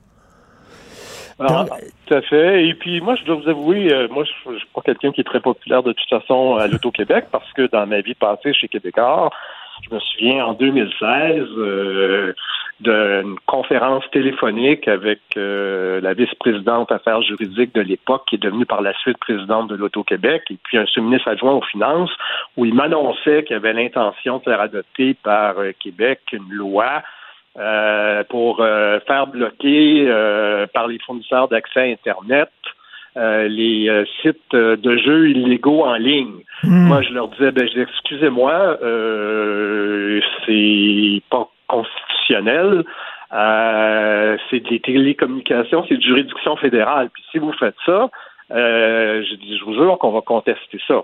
Et euh, ils sont allés de l'avant, euh, malgré le fait que c'est clair que les télécommunications ne sont pas de juridiction ben provinciale. Ben oui, puis, moi, à l'époque, j'étais au comité exécutif de l'Association canadienne des télécommunications sans fil. Et puis, la, la, la, CTS est allée dans les tribunaux. Et puis, ça a été jugé inconstitutionnel par la Cour supérieure en 2018. Et puis, la Cour d'appel a confirmé en 2021. Je, je, je les comprends pas. Là. C'est, hmm. ils ont toujours des projets, soit que c'est contre la loi ou euh, ben encore là, ce, ce projet-là de casino au centre Bell, ça contrevient à la réglementation de Ville-Marie et, et c'est pas permis. Alors, il va falloir qu'il demande une modification. Ben, tout à fait. Et, qui dit, et qui dit casino, il y a de la criminalité autour des casinos. Hein. Il y a le crime organisé qui en profite pour blanchir de l'argent. Euh, là, on sait qu'il y a des gangs de rue dans le centre-ville. Est-ce qu'ils vont commencer à se tenir autour du casino, puis tout ça? Puis, ben, euh, est-ce qu'on a vraiment besoin de ça dans ce quartier-là? Voyons. Non, on n'a pas besoin de ça, c'est certain. Ah, c'est certain. C'est certain qu'on n'a pas besoin de ça. C'est la dernière chose dont on a besoin. Moi, je regarde, je suis, découragé, là. Je regarde tous les problèmes ben que j'ai. Je travaille avec les organismes communautaires. Puis là, je, me réveille un matin, puis j'apprends par un article de journal qu'il y a ce projet-là, parce que l'Auto-Québec, personne ne m'a approché. Là, après, euh, il y a euh, euh, Benoît Lefrançois qui m'a téléphoné pour s'excuser de ne pas m'avoir contacté et puis me dire qu'il voulait me, me, me, présenter le projet. Benoît Lefrançois, c'est le vice-président corporatif, jeu responsable, communication et responsabilité sociétale mmh. de l'Auto-Québec. Il donne rendez-vous euh, le 16 mars à, à 16 h euh, à l'Auto-Québec pour me présenter le projet. Puis le 15 mars à 16h30, on me dit ben désolé, il n'y aura pas de meeting demain, on va vous recontacter pour vous présenter mmh. le projet. Puis euh, là aujourd'hui, on est quoi? On est le 23 mars, il n'y a toujours personne qui m'a appelé. Et lorsqu'en général, lorsque vous regardez Montréal, on sait, on le voit, il y a de plus en plus de violence. Euh, même dans le métro, j'ai vu une vidéo, vous l'avez certainement vu aussi, une attaque totalement sauvage. On sait qu'en France, ils sont pris avec des gros problèmes de délinquance, des gros problèmes d'ensauvagement. Ça devient une ville. Montréal a été longtemps une ville hyper sécuritaire. On sortait le soir, on allait partout, on n'avait pas peur et tout ça. Là, c'est plus comme ça. Est-ce que ça vous, est-ce que ça vous désole ce qui est en train d'arriver à Montréal? Oui, moi, ça, effectivement, ça me désole. Euh, on met des mesures en place euh, pour euh, régler, essayer de régler le problème, là, mais il y a beaucoup de travail à faire. Il y a énormément de travail à faire. On voit que la pandémie a entraîné plusieurs changements euh, et, pas les et, pas des bons changements. et, là, vraiment, ajouter à ça un salon de jeu en plein centre-ville c'est vraiment, c'est fessé sur un gars qui est à terre, là. Vraiment, là, je, trouve ça. Est-ce que vous pensez qu'ils vont aller de l'avant avec euh, ce projet-là? Est-ce que. Ou ça va mourir de sa belle mort? Je sais pas. Euh, moi, on m'a toujours rien présenté, alors qu'on devait me présenter quelque chose. Il n'y a rien qui a été présenté à l'arrondissement de Ville-Marie. Et puis, j'ai lu hier que euh, la direction régionale de la santé publique à Montréal disait que elle n'avait euh, toujours pas reçu de projet et qu'elle avait pris connaissance des craintes et qu'elle a, pris connaissance et prend bonne note des craintes et des oppositions euh, contre ce projet-là parce que là, en ce moment, il y a une mobilisation citoyenne qui s'organise, non seulement dans Peter McGill, mais également euh, dans l'arrondissement du Sud-Ouest, parce que ces résidents-là vont être directement affectés s'il y a un salon de jeu euh, au Centre Bell. Déjà, quand il y a des activités au Centre Bell, tous les gens qui habitent alentour euh, ils subissent un peu les inconvénients. Et là, là un salon de jeu à, côté d'une station de métro. À côté d'une station de métro, là, euh, on peut pas aller au Casino de Montréal en métro, là, mais là, on pourrait aller à ce salon de jeu-là. Effectivement, en tout cas, on, verra ce que la santé publique va dire. Merci beaucoup, M. Serge Chasseville. Merci. Ça, fait plaisir. Merci, conseiller de la Ville de Montréal pour le district Peter McGill te rappellerai que 1,3 milliard, 44 milliards de dollars. C'est beaucoup, beaucoup d'argent. À partir de cet événement-là, il y a eu un point de bascule. Un directeur de la section argent, pas comme les autres. Yves Daou. And now, the end is near. And so I face the final curtain. Est-ce que, Yves, est-ce que Sophie Brochu peut dire I did it my way? Est-ce qu'elle peut dire ça? Oui, puis, et elle peut dire aussi I state my case of which I'm certain. en fait, l'idée, c'est qu'on a un article ce matin, euh, Richard, pour mettre en contexte un peu. Là, euh, le conseil d'administration de Hydro-Québec va se tenir demain au euh, siège social. Et ça, ça va être le dernier conseil d'administration auquel va participer euh, Sophie euh, Brochu. Évidemment, il y aura tous les autres membres du conseil d'administration, y compris Jacinthe Côté, la présidente actuelle, qui, elle, va quitter le 14 mai. donc, Sophie Brochu sera plus là à partir de, normalement, du, du 11 avril, parce que le nouveau PDG va être, euh, devrait être en fonction le, 11 avril. Et là, évidemment, on a cherché à connaître l'ordre du jour. Et un peu impossible parce qu'ils n'ont pas voulu nous le dire, mais il y a des bonnes chances que la discussion sur la liste des candidats potentiels qui vont remplacer Sophie Brochu va, va être euh, discutée parce que c'est le conseil d'administration qui, en dernier ressort, va devoir fournir une liste au gouvernement du Québec euh, dans lequel là, les, le, le, le, gouvernement va décider qui sera le nouveau euh, PDG. Et Richard, en plus de ça, je veux juste te rappeler qu'il y a 17 membres du conseil d'administration, mais il y en a quand même plusieurs qui vont devoir quitter bon, qui, en, qui pourrait quitter. Là, euh, donc, Jacinthe Côté et puis là le 14 mai. Sophie Brochu ne sera plus là, aussi euh, à partir du, 2 avril. Mais là, il y a Geneviève Brouillette qui, qui était renouvelée le 4 septembre 2023. Il y a Luc Doyon le 4 septembre, puis Hélène Gagnon qui est, euh, qui est elle aussi le 4 septembre. Donc, il y a des gros changements qui, qui vont s'en venir là, dans la direction de Hydro-Québec au cours des prochains des prochaines semaines. Est-ce qu'elle peut dire je suis parti et la job est faite ou est partie puis il reste encore plein de fils attachés là, puis que les rénovations n'ont pas été terminées?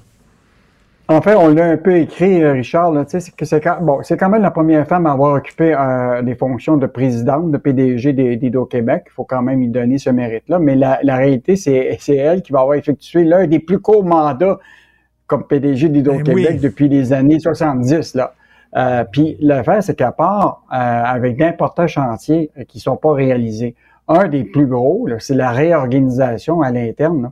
Elle, là, en 2021, février 2021, a lancé, là, euh, elle a annoncé une réforme organisationnelle. Là la disparition des divisions de production, transport, etc. Une grosse réorganisation. En février 2022, elle annonçait une autre étape dans cette réorganisation, la création de quatre groupes.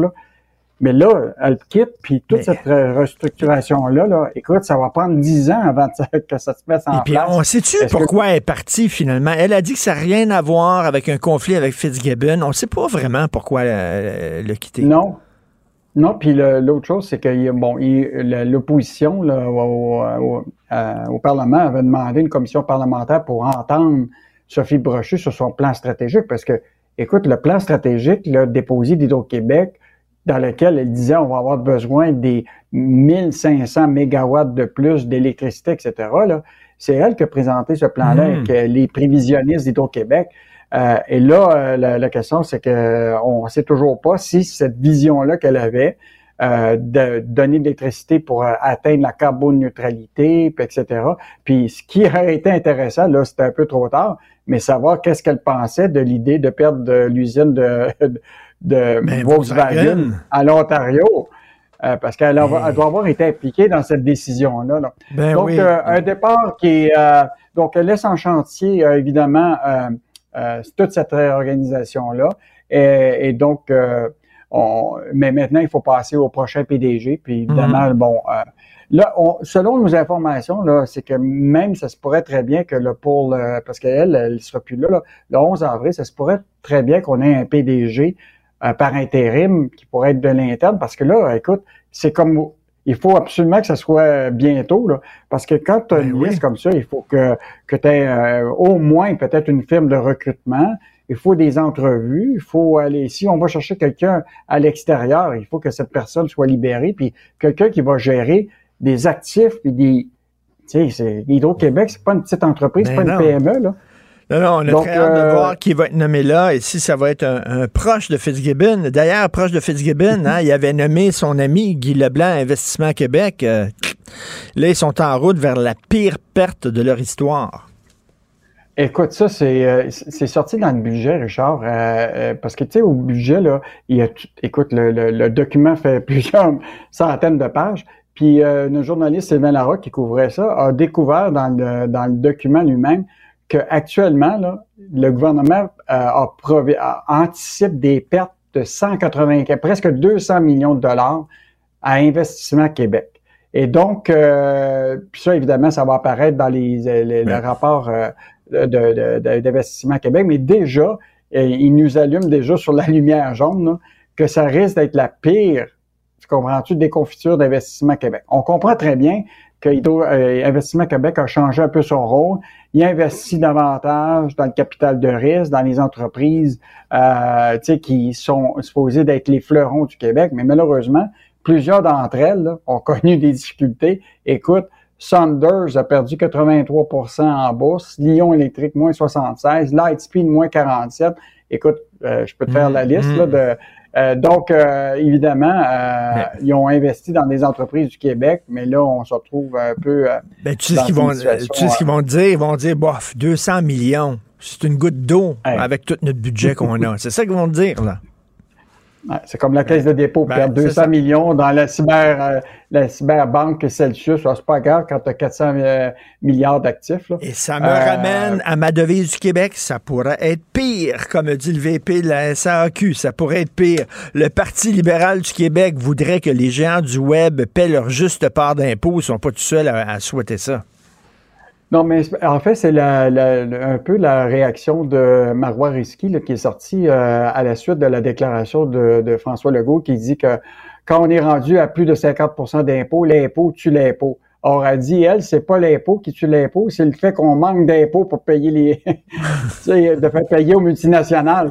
Et c'est quand même intéressant ce que ce qu'elle dit euh, parce que, écoute, si on appliquait la règle du 3% d'impôt sur les revenus de Meta, qui est Facebook, puis là, écoute, on pourrait aller chercher au moins un minimum de 100 millions par année.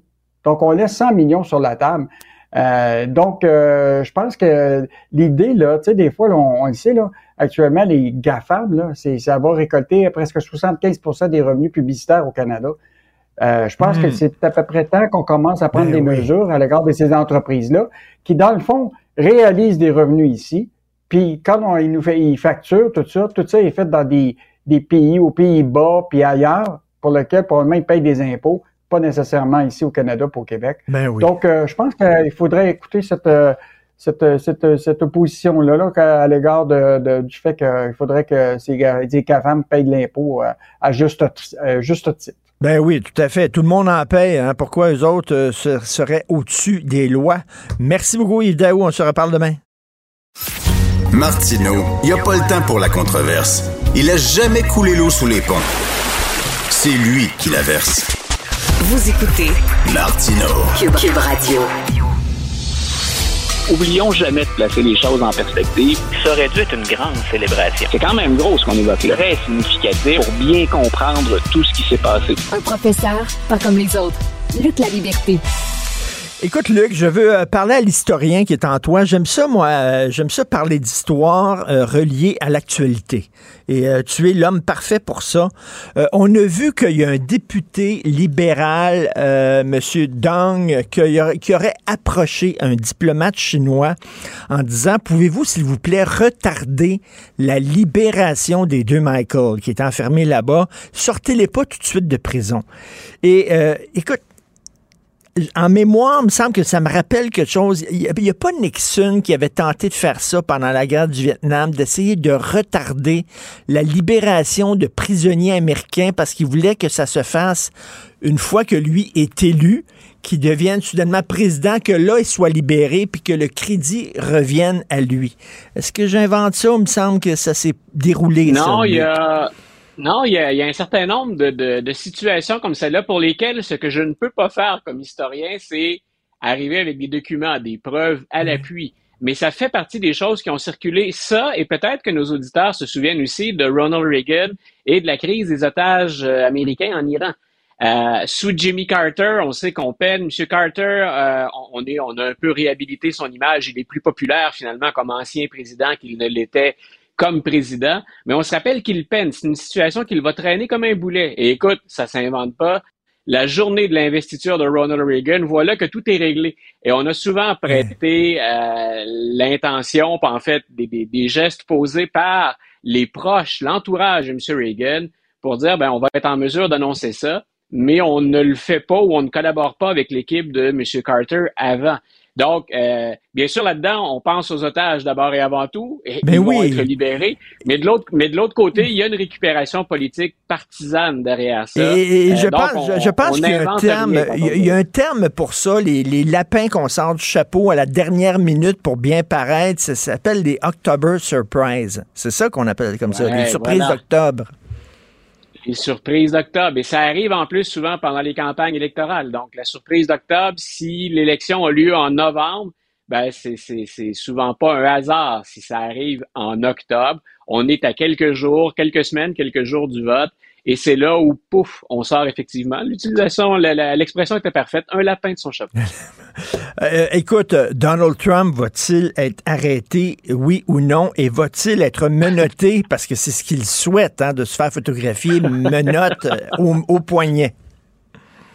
Écoute, j'ai bien, j'ai bien rigolé avec ça parce qu'il y a du loufoque, il y a du cirque, il y a du grand guignol, mais en même temps, il y a quelque chose de fondamentalement sérieux. Mais je me disais, s'il tenait à ce point à être menotté, pourquoi ne pas l'avoir demandé à Stormy il y a quelques années euh, lors de leur rencontre? Euh, c'était, c'est, juste trop, c'est juste trop tentant d'imaginer un nombre de choses quand il est question de, de ces sujets-là. Euh, ce que M. Trump veut faire, et c'est très clair, il est demeuré, et je pensais pas utiliser ce terme-là un jour, il est demeuré un maître de la mise en scène, des scénarios dans lesquels il apparaît comme un martyr. Ça le sert au plan politique au moment où on se parle, et il faut surtout pas se cacher la tête dans le sable, ça le sert financièrement lui et les représentants républicains qui lui sont fidèles à la Chambre des représentants Dès que M. Trump s'exprime sur Truth Social, puis il est revenu sur Facebook, Twitter, mais dès qu'il s'exprime sur sa plateforme, on peut aller sur les comptes Twitter ou sur les courriels des, des représentants et constater que la chaîne de messages repart pour dire contribuer généreusement à la défense de M. Trump.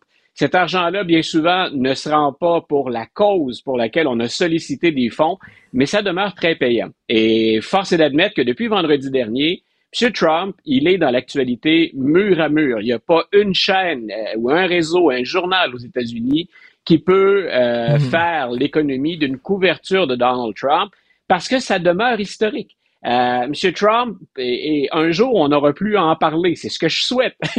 Mais, il demeure, il demeure vendeur finalement pour tout le monde. Et on est en terrain inconnu. Que va-t-il se passer le jour où on décide d'accuser pour la première fois de l'histoire aux criminels un ancien président. Et dans le cas, euh, dans le cas qui nous concerne, ben, en plus, un candidat à la présidence qui pourrait continuer à faire campagne, même si on l'accuse. Mais Luc, c'est-à-dire qu'on va voir des photos de Donald Trump de face et de profil avec un numéro en bas, comme un vulgaire ben, criminel.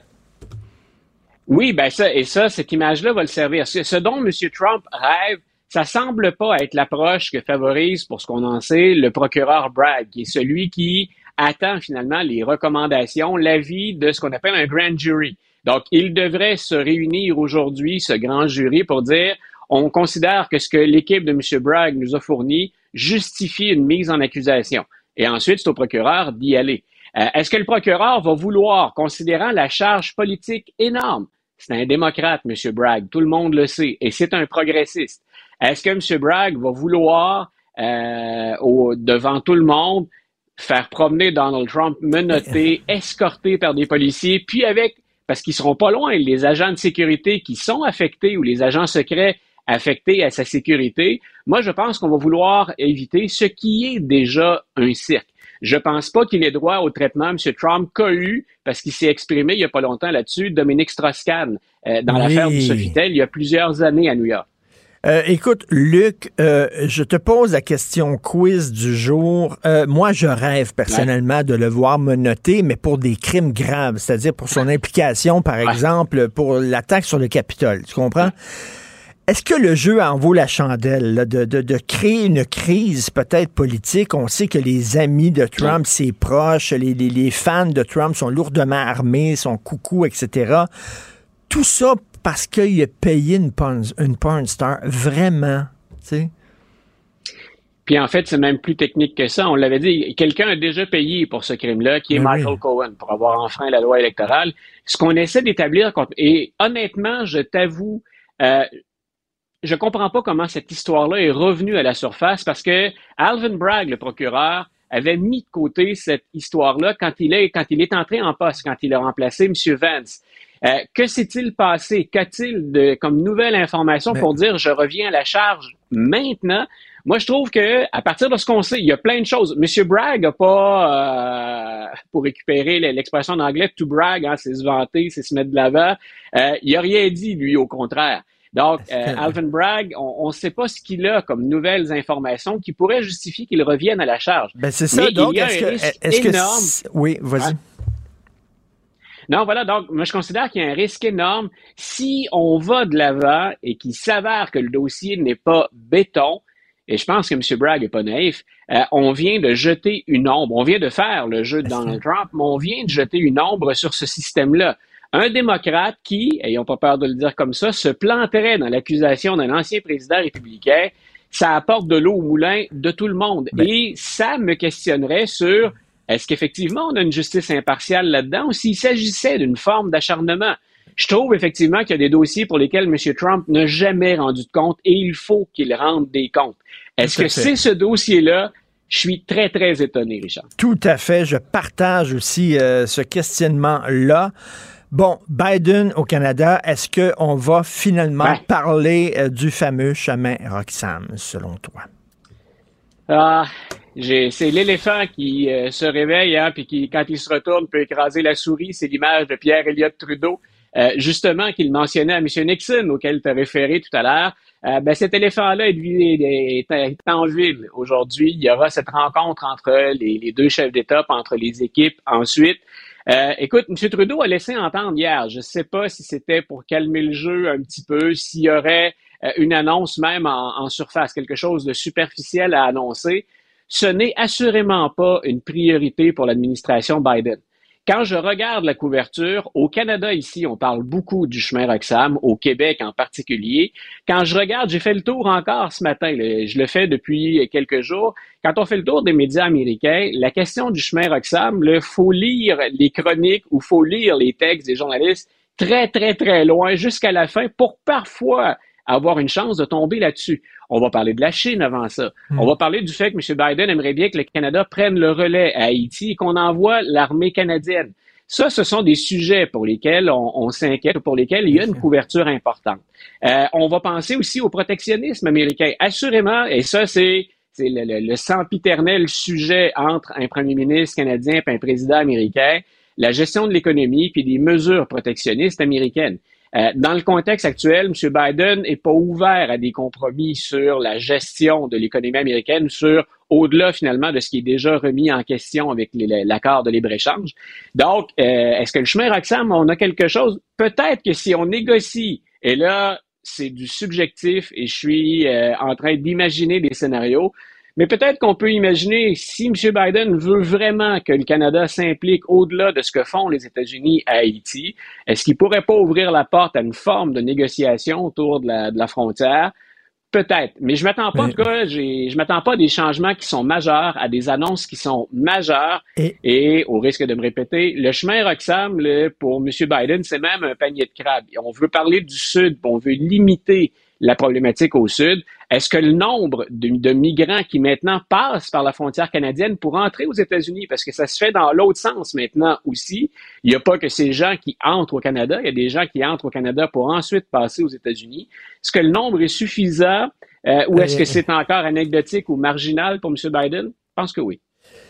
Est-ce qu'il va nous dire au Canada, est-ce qu'il va dire à Justin Trudeau concernant l'ingérence chinoise et la complaisance du gouvernement canadien pendant de nombreuses années vis-à-vis de la Chine, est-ce qu'il va lui dire Put your shit together?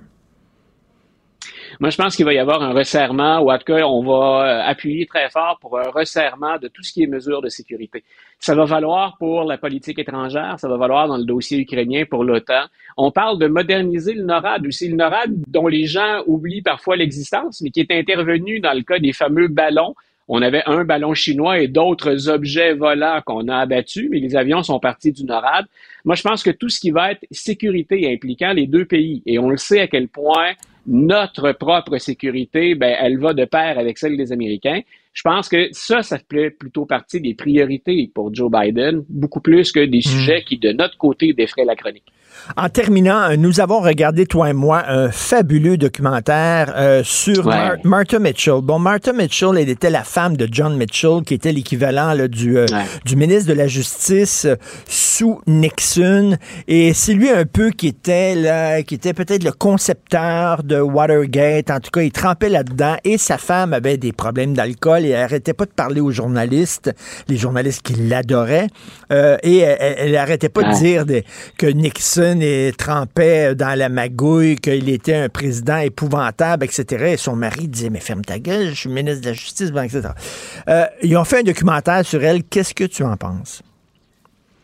Écoute, moi, j'ai adoré. Tu référais, tantôt, tu m'as relancé en disant, euh, je, fais appel à l'historien à toi. Euh, j'ai adoré l'utilisation qu'on fait d'enregistrements dont on oublie à quel point ils sont importants. Quand on parle du Watergate, tout le monde sait que Nixon part le jour où on menace de, de démarrer la procédure de destitution contre lui à la Chambre des représentants. Et tout ça tourne autour de ces fameux enregistrements que Nixon faisait de conversations qui avaient lieu à la Maison-Blanche, dans le bureau ovale. Euh, on oublie souvent que ces documents-là ont été fournis. On n'a pas obtenu ce qu'on voulait sur le Watergate, mais on a une porte d'entrée extraordinaire dans l'intimité d'un président américain avec sa garde rapprochée. Et ce que j'ai beaucoup aimé de ce documentaire-là, c'est on précise le nombre de fois où dans une rencontre dans le bureau ovale, on mentionne le nom euh, de la femme, finalement, de, de, de, M. Mitchell. On mentionne Martha Mitchell. Puis on voit à quel point, au départ, on a, on sait bien qu'en la laissant s'exprimer aussi souvent euh, d'ailleurs, elle est née à la mauvaise période, Mme Mitchell. De nos jours, ça aurait été une machine sur les ah, réseaux sociaux. Euh, écoute, elle, elle, aurait connu un succès extraordinaire. À l'époque, on aime ça parce qu'elle donne un visage au départ sympathique de l'administration. Elle est drôle, c'est une femme articulée, c'est une femme intelligente, puis disons effervescente publiquement. Donc, euh, on la laisse faire la tournée des plateaux et ça plaît. Mais à un moment donné, Nixon se rend compte de ce jeu-là, puis ça garde aussi à dire, est-ce qu'on n'a pas créé notre propre Frankenstein? Et ça, on l'entend sur les enregistrements. Et au fur et à mesure que la situation et les propos de Mme Mitchell se tournent contre l'administration, là, carrément, on entre dans, et c'est plus du complot parce que c'est avéré, mais on entre vraiment dans ce qu'on veut mettre en place et ce qu'on veut faire pour l'empêcher de parler. Et on en vient même à nous donner des enregistrements de conversations téléphoniques de Mme Nixon, de Mme Mitchell, pardon, alors que son mari l'a fait détenir dans un hôtel, dans un motel, pour l'empêcher de sortir et de parler aux journalistes. Exactement. Puis on lui donnait, on, lui donnait des injections pour la calmer, pour qu'elle cesse de parler aux ah, journalistes. on l'a euh, comme kidnappé littéralement. Et, euh, et c'était. On a même fait parler. On a... On a même fait parler le médecin qui a fait. Moi, écoute, ça, ça je trouvais ça fascinant. Le médecin qui dit oui, j'ai bel et bien donné les injections, mais vous avez les services de renseignement, puis vous avez la sécurité du président des États-Unis qui vous dit de donner les injections, vous le faites. Mais on, l'a littéralement assommé médicalement pour, pour l'empêcher de, produire. Et, ce qu'on voit effectivement. En, terminant, on en fait, là, on, les gens la regardaient avec un peu de, condescendance en disant ben, c'est une vieille folle, elle dit n'importe quoi, c'est une alcoolique, etc. Finalement, on dit euh, c'est un portrait, on disait non, c'est une héroïne. C'est une des personnes, euh, peut-être qu'il n'y aurait pas eu de scandale de Watergate si ce n'était pas d'elle. C'est elle qui a tiré les euh, mots. qui a tiré l'alarme et c'est elle qui a dit ben écoutez, là, je pense que Nixon est coupable de ça. Et on en fait presque dans le documentaire une héroïne féministe à la fin. Je trouve que c'est un très beau portrait de Martha Mitchell. Oui, puis écoute, le, mot de la fin, c'est à M. Nixon que ça revient. Dans la fameuse entrevue qu'il accorde euh, à l'animateur journaliste Frost, il dit S'il n'y a pas Martha Stewart, il n'y a pas de Watergate. Euh, Martha, euh, Martha Mitchell. Mitchell. Donc, il n'y a pas de, il n'y a pas de Watergate. Le président lui-même, ultimement, dit, ben, on a créé la bête, on a créé le monstre et on en a payé le prix.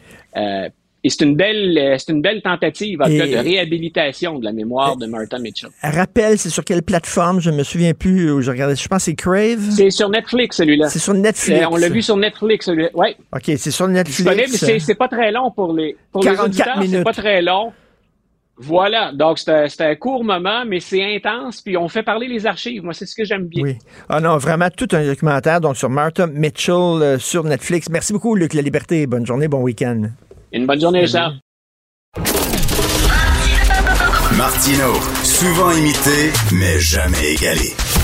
Vous écoutez Martino Cube, Radio. On sait que le nerf de la guerre dans le traitement et le, combat euh, du cancer, ben, c'est le temps. Hein. Plus vite on diagnostique ton cancer, mieux on peut le guérir. Donc, euh, c'est important de battre euh, l'horloge, comme on dit. Et là, ben, les médecins te font passer des tests de sang, disent on a besoin d'un échantillon de tes selles, on envoie ça au laboratoire et le laboratoire va nous dire si tu as un cancer, s'il est bénin, s'il est malin, etc. Le hic, c'est que ces diagnostics-là euh, se prennent du temps parce qu'il y a plein de d'échantillons qui attendent euh, d'être analysés dans les laboratoires. Et là, on parle, c'est Radio-Canada qui a sorti ça. C'est le chaos dans les laboratoires du CUSUM. On parle de 20 000 analyses en retard. Et euh, je lis ça, il y a un échantillon qui attend dans un congélateur d'être analysé depuis septembre 2021. Ça n'a pas de maudit bon sens. On va en parler avec le docteur Martin Champagne, président de l'Association des médecins hématologues et des oncologues du Québec. Bonjour, docteur Champagne. Bonjour, M. Martineau.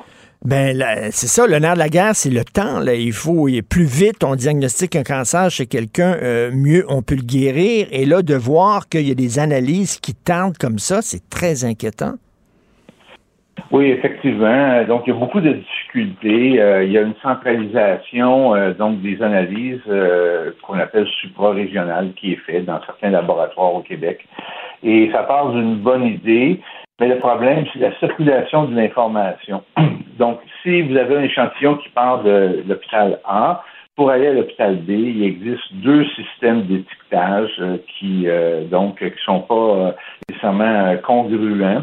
Alors, quand l'échantillon arrive dans l'hôpital qui doit faire l'analyse, il faut réétiqueter l'échantillon et euh, le processer. Il y a des délais, donc euh, les envois ne se font pas tous les jours.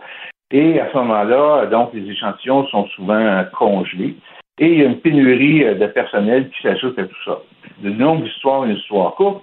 Un échantillon, donc, pour un, marqueur tumoral, par exemple, dans le cancer du pancréas, on a le CA199, qui est un, marqueur sanguin qui nous aide à, mieux interpréter la réponse du patient. Donc, si vous êtes prélevé dans le centre euh, du CUSUM, c'est ce qui, c'est ça à quoi fait référence l'article, euh, ça prend quelques heures avant d'avoir le résultat les, euh, les ligues directrices du ministère nous disent que l'analyse devrait être euh, disponible en quelques jours. Je ne me suis plus si c'est trois ou cinq jours, mais le résultat devrait être disponible. Pendant, quand moi j'envoie un échantillon qui est congelé, étiqueté dans une autre, une autre langue informatique euh, que celle du, du, de l'hôpital en question, ben, ça va prendre plus d'un mois avant que l'échantillon soit manipulé et analysé. Ce qui fait que euh, quand le, ah, résultat est disponible, il m'est remis dans notre langage informatique de mon institution à moi, là où il y a encore des délais, fait que euh, euh, on reçoit, par exemple, pour cette chose-là, on ne reçoit pas en temps utile, donc l'information complémentaire à l'imagerie euh, médicale, au, scan qu'on fait, donc aux, images que l'on fait, qui nous aide à évaluer la réponse du patient. Alors ça, c'est un exemple, mais il y a des délais importants comme ça pour les échantillons, donc euh, euh, pathologiques, donc une biopsie qui va être analysée en tout ou en partie, donc dans un centre hospitalier, mais des analyses complémentaires doivent être faites dans un deuxième centre, donc il y a des délais relatifs à l'envoi. Il y a des délais importants relatifs à la réception des échantillons puis à la transcription des résultats. Alors, tout ça, ce sont des délais qui s'ajoutent donc dans l'évaluation des ben, Tout à fait. Là, vous dites là, un délai acceptable, c'est 3 à 5 jours. Là, on parle d'un mois. Là, euh, on parle même, il y en a un, qui est dans un congélateur depuis septembre 2021. Euh, ça, c'est entre autres la pénurie de main-d'œuvre, bien sûr, mais est-ce qu'on peut aussi blâmer euh, une certaine centralisation? Et là, on revient avec le docteur Barrett. On le sait qu'il avait beaucoup centralisé le système de santé là, il avait créé comme des méga laboratoires. Au lieu d'avoir des laboratoires un petit peu partout, on va dire, on va tout centraliser ça dans un méga laboratoire. Est-ce que c'est ça aussi qui cause, euh, justement, qu'il que y, a, tant de, tant de retard? Ben, en fait, oui, ça contribue. C'est que la, prémisse à ça, c'est qu'il fallait avoir des systèmes informationnels, donc de l'informatique, qui nous permettent de transiger rapidement l'information d'un centre à l'autre. Et ces choses-là ne sont pas encore implantées. Ils le sont avec grande difficulté. Présentement, on en est au début de l'implantation de ce qu'on appelle le système informatique des laboratoires provinciaux. Euh, donc, présentement, il y a beaucoup de difficultés opérationnelles qui nous sont euh, rapportées sur le terrain. Alors, ça, c'était une prémisse. Et là, on a fait l'implantation des laboratoires centralisés avant même d'avoir instauré un système informatique qui permet de transmettre l'information en temps utile. Alors, ça, c'était une erreur. Ben, ça, c'était une erreur. Et présentement, donc, euh, j'ose pas euh, faire le parallèle avec la SAC, mais euh, on n'est pas loin. les hmm. difficultés sont, sont majeures dans, dans ce qu'on nous rapporte. alors, euh, sauf que, sauf que là, docteur Martin Champagne, la, différence avec la SAC, c'est que là, c'est dangereux en maudit. on parle de la santé des gens. Quelqu'un qui attend là, pour savoir j'ai-tu un, j'ai un cancer, puis il attend le résultat de son diagnostic et, et qu'il y a des délais comme ça. Euh, si effectivement cette personne-là a un cancer, ben, les cellules continuent à se, à se développer pendant ce temps-là, les cellules cancéreuses. Oui, mais en fait, je pense que je vous dirais, c'est plus euh, une utilisation inappropriée des ressources parce que euh, à ce moment-là, euh, soit moi, soit les personnels avec qui je travaille, on va mettre du temps à retracer l'information, donc à mettre de la pression pour obtenir l'information à droite et à gauche. C'est des nombreux coups de fil, euh, c'est des répondeurs, euh, donc, etc. On finit par obtenir, mais euh, pendant ce temps-là, les ressources ne sont pas utilisées à bon escient. C'est-à-dire qu'il y a d'autres patients qui ne sont pas vus ou il y a, d'autres activités qu'on ne peut pas maintenir. Alors ça, c'est bien dommage parce que ça concerne présentement dans le risque de la santé énormément de ressources humaines euh, qui, être euh, si on avait un système d'information. Euh, Donc, si, je comprends bien, c'est un peu une tempête parfaite. C'est-à-dire, il y a la centralisation, pénurie de main-d'œuvre, plus le système d'informatique qui n'était pas encore mis en place avant la, centralisation. Donc, ce qui cause ces délais-là. Là, ça vient d'être connu, ça vient d'être dévoilé par Radio-Canada, mais sur le terrain, vous le saviez depuis combien de temps, ça, qu'il y avait des délais inacceptables? Ben, il y a des, difficultés euh, qui sont variables d'un centre à l'autre. En fait, l'expérience, elle est très variable. Il y a des centres.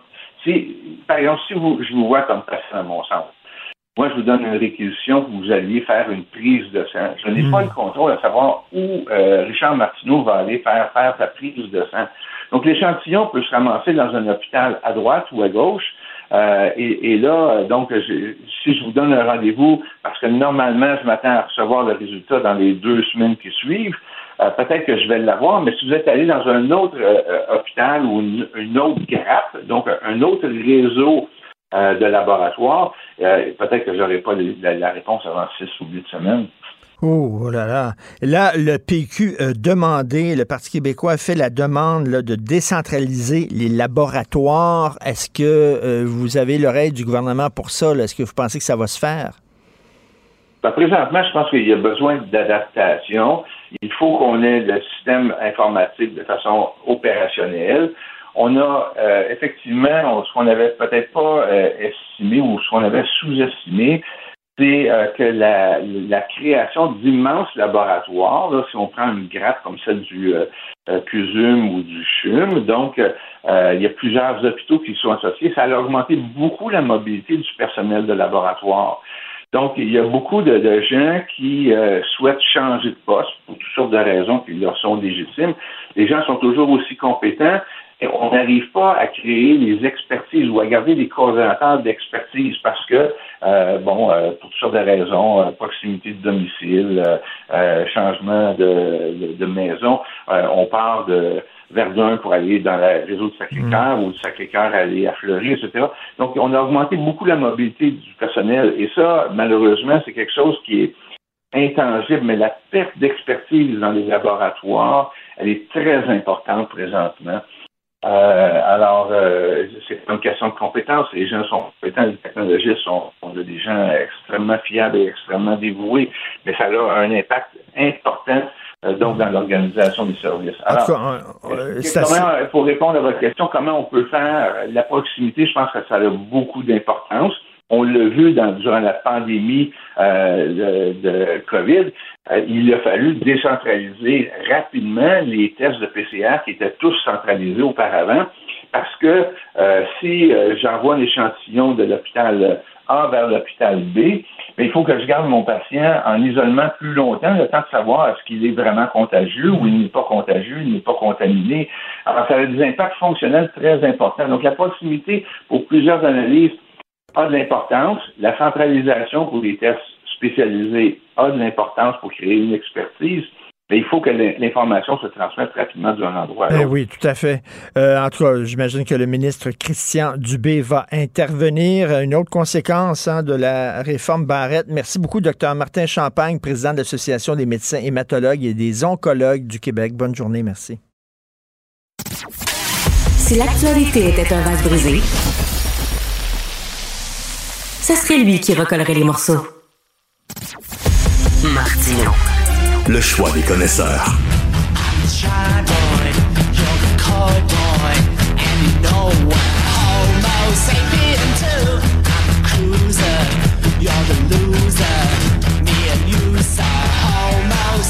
Alors, nous parlons de la semaine de la pensée critique avec Guy Perkins. Guy, la semaine passée, euh, je te, je te demandais, coudon, t'es-tu autochtone, t'es-tu gallois, t'es-tu irlandais? Qu'est-ce que t'es au juste? Est-ce que tu règles ton problème identitaire, Guy?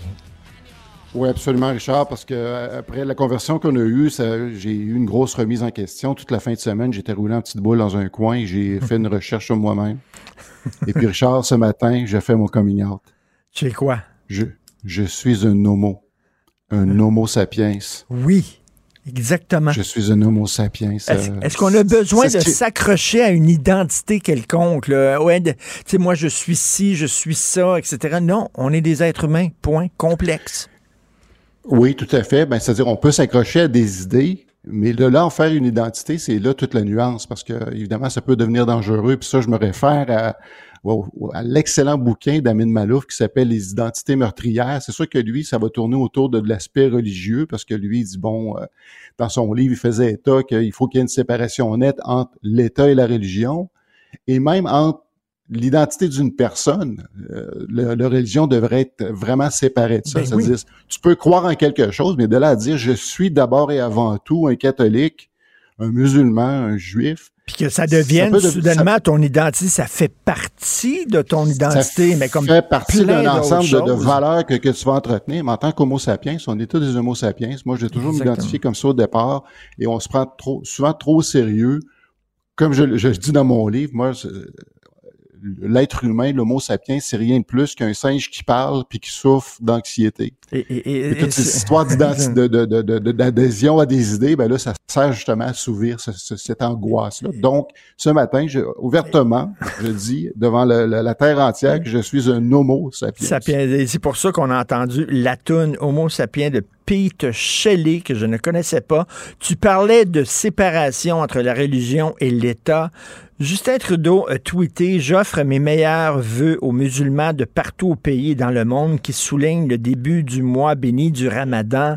Je vous souhaite des moments de paix et de bonheur avec vos proches. C'est-tu vraiment le rôle d'un premier ministre de faire ça? De, commencer. Euh, absolument pas. Ben, d'ailleurs, je me pose la question, puis j'ai pas la réponse. Peut-être que tu l'as, mais est-ce qu'il a fait de même la journée du mercredi décembre? Je ne le sais pas. Est-ce qu'il fait ça pour toutes les religions? Mais toutes les religions, c'est que je, je comprends pas. Puis là, ici, c'est d'assumer que toute la population canadienne d'origine arabo-musulmane ou musulmane tout court, parce qu'on sait qu'il y a beaucoup plus de musulmans en, Asie qu'il y, en a justement dans les euh, pays arabes. Est-ce qu'il prend pour acquis que tous ces gens-là sont des pratiquants, puis que pour eux, que leur identité passe par ça en, surplus? Je pense qu'il identifie mal son, son public, parce que moi, écoute, encore hier, juste à raconter une petite anecdote, j'ai fait une vente sur Marketplace, puis les gens qui ont acheté le, produit que j'ai vendu, c'est des nouveaux arrivants qui viennent de la Turquie, qui sont au Canada depuis euh, peut-être 3-4 ans, puis là, ils viennent de s'installer à Québec. Fait que euh, puis là, m'expliquait qu'ils venaient de la Turquie. Puis pourquoi ils ont quitté la Turquie? Parce que justement, ils n'aiment pas ce que la Turquie est en train de devenir sous Erdogan. Ah. Fait qu'ils font partie de ce groupe de gens-là, justement, qui ben veulent se détacher de ces, de ces euh, absolutistes-là, de, de ces conservateurs religieux-là, puis qui viennent retrouver refuge ici au Canada pour, s'éloigner de tout ça. Ben, Mais quand j'entends le discours de, de, Justin Trudeau là-dessus, il fait comme faire abstraction de cette euh, branche-là. Donc, faut arrêter de penser que tous les gens qui ont un background religieux ou musulman c'est un groupe monolithique qui pense tout pareil. Exactement. il, y a, une diversité à l'intérieur de la diversité. Est-ce qu'il y a une journée internationale de l'athéisme? Et si oui, s'il y en a une, Guy, ce serait bien que le premier ministre euh, Trudeau nous dise ben, bonne journée pour tous les athées canadiens. Ce serait bien aussi qu'il célèbre notre athéisme. Ben, tant, ben, tant qu'à faire, parce qu'à un moment donné, euh, justement, ce qu'il va faire, justement, c'est c'est euh, souhaits, justement, aux athées. Ben oui Ouais, ceux qui font partie de l'Église de Scientologie, des témoins de Jéhovah, c'est comme s'ils pensaient que tous les, chrétiens au Canada faisaient partie de l'Opus Dei. Exactement. Et, écoute, tu parlais de ces euh, Turcs-là qui ont quitté la Turquie parce qu'ils sont inquiets de, de la montée, entre autres, de l'islamisme. Mais, mais, mais je parlais euh, cette semaine à cette dame qui a écrit une lettre ouverte très importante dans le Devoir, là, où elle, c'est une musulmane non voilée, puis euh, elle dit, on dirait que les médias sont pas avec nous. Puis Guy, c'est vrai en tabarnouche. les médias, là, on a une responsabilité. À chaque fois, on dirait que la télévision donne la parole à une musulmane. faut qu'elle soit voilée. Et pourtant, c'est une minorité. La majorité des musulmanes sont, euh, sont pas voilées. Puis il y en a beaucoup aussi qui appuient la laïcité. On les entend pas. Encore là, ce serait comme, parce que comme on en parlait la semaine dernière, dans, dans, mon bagage génétique, dans mon historique, j'ai eu le côté Wendat. J'ai mon statut de, de, de Wendat Huron. C'est comme s'il fallait que je me, à chaque fois que je m'exprime, que, je me mette un chapeau à plumes, là. Mais je veux dire, ben ça, on n'a pas besoin de ça. Ça moment donné, c'est que ben là aussi, il y a une diversité là-dedans. Euh, moi, ça, ça me dépasse, puis c'est de faire, encore là, c'est de faire abstraction des Yasmine Mohamed, des euh, Ensa Faidar, euh, euh, Massi qui, qui font justement un travail colossal contre le voile, justement, contre l'obscurantisme religieux. Fait que je comprends pas ce qu'il essaie de faire là-dedans. Outre, justement, une stratégie de, de, de, de, clientélisme politique. Là. Et, Guy, tu sais, quand on fait le, on parle des débats euh, sur le voile, euh, on dit ce sont des blancs non musulmans qui sont contre le voile, mais c'est complètement faux. Cette discussion sur le voile euh, court au sein même de la communauté musulmane. Ben oui, puis on nous demande de prendre pour acquis que ceux qui portent le voile, qui le portent justement par choix absolu. Des fois, ça peut être par une impression de choix parce que ces gens-là ne savent même pas qu'il y a quelque part qui, qui vivent avec une, un implant dans leur, dans leur cerveau qui, qui, qui sont, qui sont faits euh, mettre en bas âge puis qu'il y, a comme un malaise inconscient que s'ils le portent pas, ben là, ils vont avoir l'impression d'être une mauvaise musulmane ou ben euh, ce genre de choses-là. C'est une pression indue, une pression du groupe. Là. Puis elle, elle en parlait, cette dame-là. Elle dit, il y a une pression énorme. Elle se fait traiter de mauvaise musulmane hein, par des musulmans qui veulent que leur femme, leur fille soient voilées. Puis elle se fait, elle a une pression, là. Elle dit, vous n'êtes pas au courant de ça, mais il y a une pression qui est exercée sur les femmes qui ne veulent pas porter le voile au Canada même. C'est exactement ce qu'une amie musulmane me dit, qui, elle, avait arrêté de porter le voile il y a une dizaine d'années. Puis le concours de circonstances se fait à un moment donné qu'elle s'est mis remis en question pendant d'en prendre un café avec ma conjointe. Est entourée de gens, justement, de, de, musulmanes qui portaient le voile, puis elle avait le réflexe de dire elle-même, elle dit, quand je regarde ça, j'ai l'impression d'être une mauvaise musulmane. tu vois, là, qu'il il y a quelque chose là qui est vraiment malsain, qui est induit, comme tu disais, que ces gens-là doivent porter et que euh, un moment donné, il va falloir justement qu'ils se mettent à réfléchir et voir qu'est-ce qu'il y en est, puis est-ce que c'est vraiment leur choix et est-ce que c'est hmm. pertinent de le porter dans, le contexte? Mais il faut commencer par donner la parole à ces femmes-là. On ne les voit pas. Tu, tu, vois jamais, là, je sais pas, dans un calendrier du gouvernement du Canada, une musulmane non voilée, dans une publicité de Tim Horton. Là, une publicité de Tim Horton où on, veut recruter des gens, puis on voit une jeune fille voilée qui est toute contente, puis qui danse dans le Tim Horton, puis tout ça. Tu sais, OK, si on veut montrer qu'on est pour la diversité, pourquoi on montre pas une arabe qui est pas voilée? Ben ça, parce que aussi, il faut faire. Moi, je suis d'accord qu'on n'a pas à faire sentir coupable les personnes qu'on va croiser dans la rue qui, portent le voile, mm. en prenant pour acquis que c'est un véritable choix. Mais aussi en surplus, il faut s'assurer que dans tout ça, que celles qui ont décidé de porter le voile, qu'il n'y a pas rien qui va les stigmatiser, justement, qui va, qui, qui va augmenter leur sentiment de culpabilité par rapport à ça. Là. Parce que plus on montre le voile dans les publicités, plus on montre le voile dans les publicités, dans les calendriers du gouvernement, dans les publications du gouvernement, tout ça, plus les, les, les tenants du voile peuvent dire à leurs femmes, à leurs filles, ben regarde, regarde, le gouvernement fait la promotion, Tim Horton, Gap, dans leur publicité, quel est le problème? Pourquoi tu veux pas le porter? Plus on, montre des femmes voilées dans la publicité, plus on induit une pression sur ces femmes-là. Ben oui, on se fâche puisque fut une époque où justement les, femmes qui étaient représentées dans les, les publicités, c'était la femme qui restait à la maison, qui faisait la vaisselle je me disais, ben, il faut changer un petit peu l'image, il faut travailler là-dessus. Ben là, quelque part, c'est la même chose, parce que tant qu'à moi, le voile est euh, quelque part est un symbole de soumission. Tout à fait. Un dixième, déjà, les dix commandements, on arrive à la fin. Le dixième commandement de la pensée critique, on écoute ça. Dixième commandement. Argumentum ad populum. Tu ne prétendras pas que parce qu'une prémisse est populaire, elle doit être forcément vraie. Oh.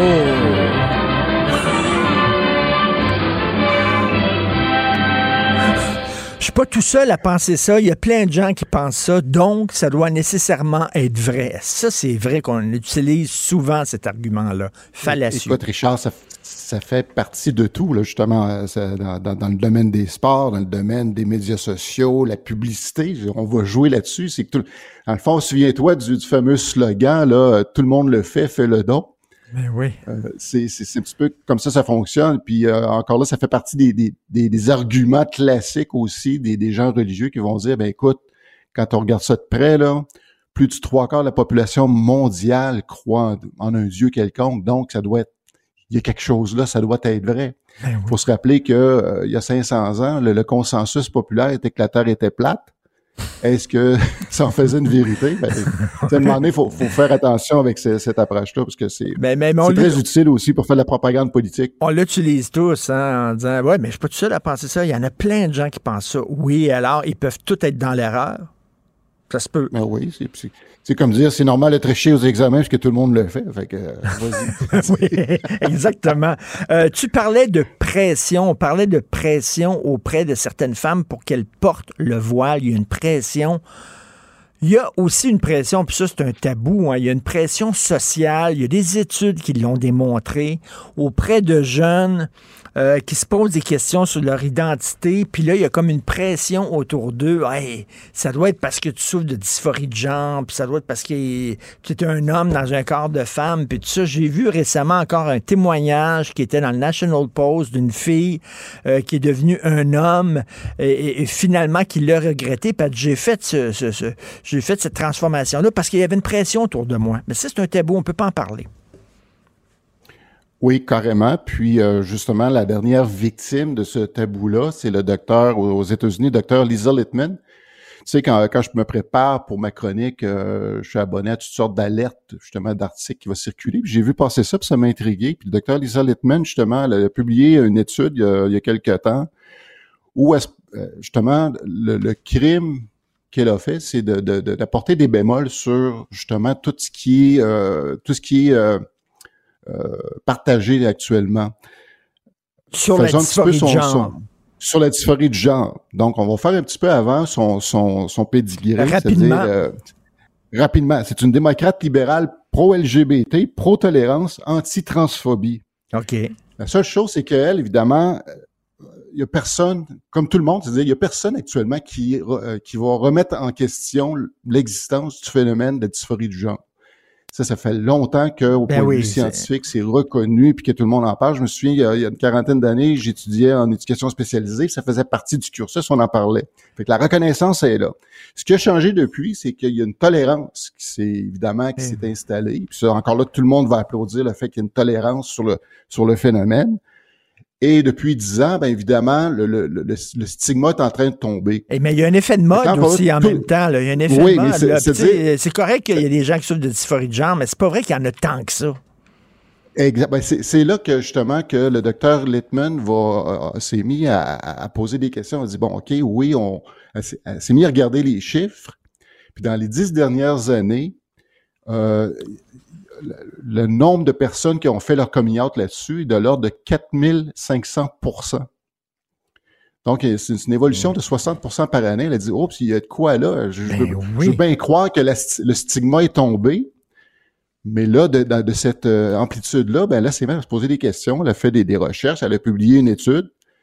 Euh, bon, elle a fait encore là l'erreur d'apporter des nouveaux, des nouvelles terminologies, à tout le moins essayer d'identifier ce que ce qu'elle ce appelait, c'est-à-dire elle appelle ça la, la, dysphorie du genre à apparition rapide, parce que dans les statistiques passées, généralement, la majorité des gens qui faisaient ce, ce coming là c'était essentiellement des hommes d'âge mûr.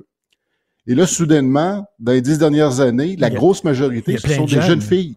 Des jeunes filles. Des jeunes filles fait qu'elle a dit, ouais, il y a peut-être un effet de mode là-dedans. C'est pas vrai que tous ces gens-là souffrent vraiment de dysphorie de genre. Et pour avoir dit ça, euh, qu'est-ce qu'elle a? Est-ce qu'elle a perdu sa job? Est-ce qu'elle est victime ben, d'une certaine annulation? Quoi? Bon, c'est que au départ, évidemment, son, son, étude a été attaquée. Elle a, bon, euh, elle était bon joueur, elle était revoir certaines choses, elle a changé certaines terminologies, mais sans, sans, sans affecter hmm. le fond de son, son texte. Encore là, les gens sont demeurés euh, vraiment euh, insatisfaits.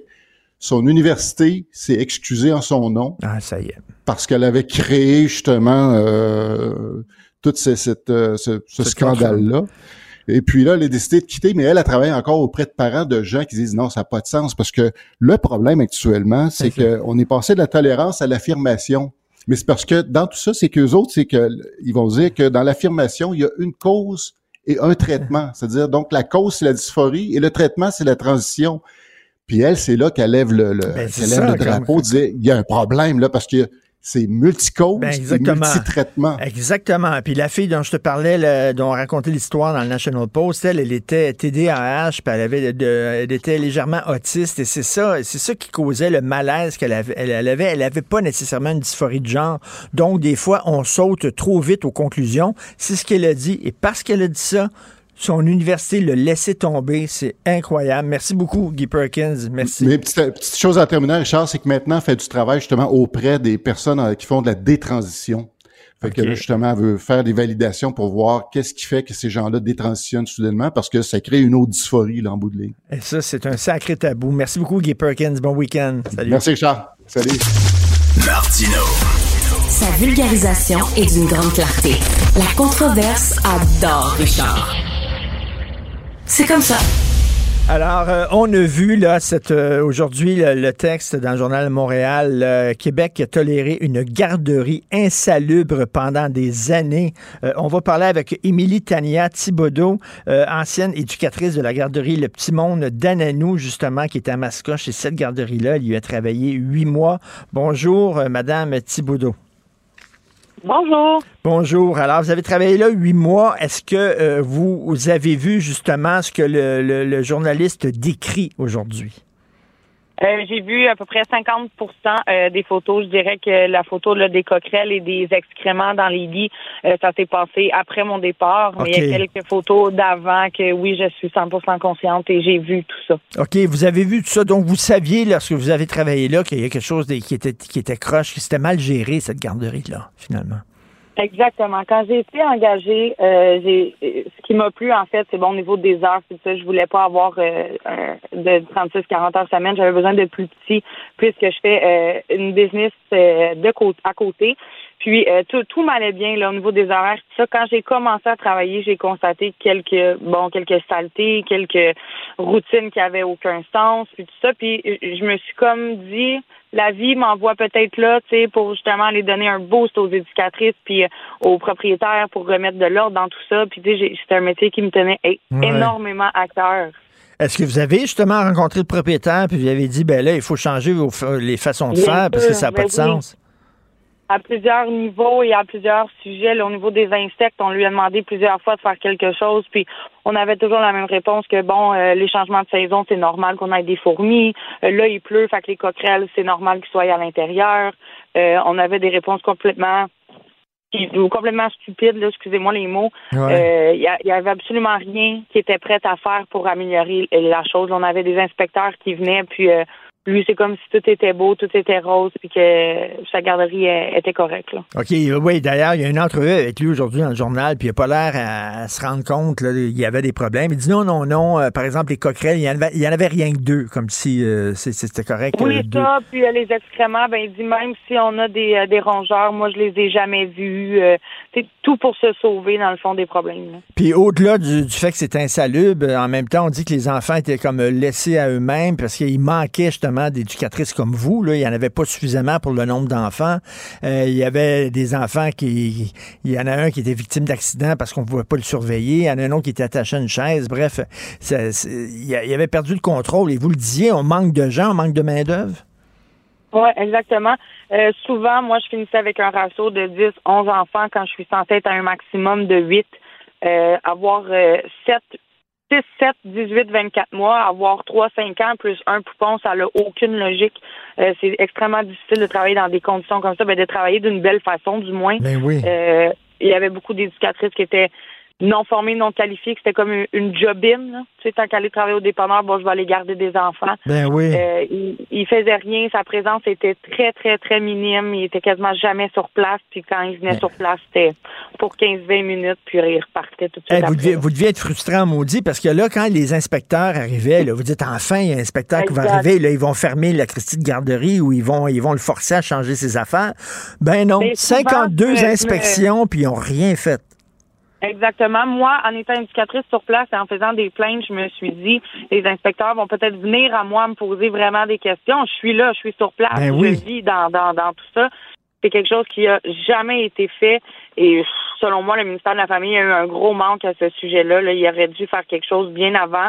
Euh, j'ai été seulement là huit mois et j'ai constaté des choses euh, atroces. Mais ça, c'est frustrant en crime en disant Hey, il y a des plaintes. Moi, j'ai parlé, j'ai rencontré les inspecteurs, tout ça, puis ils foutent rien.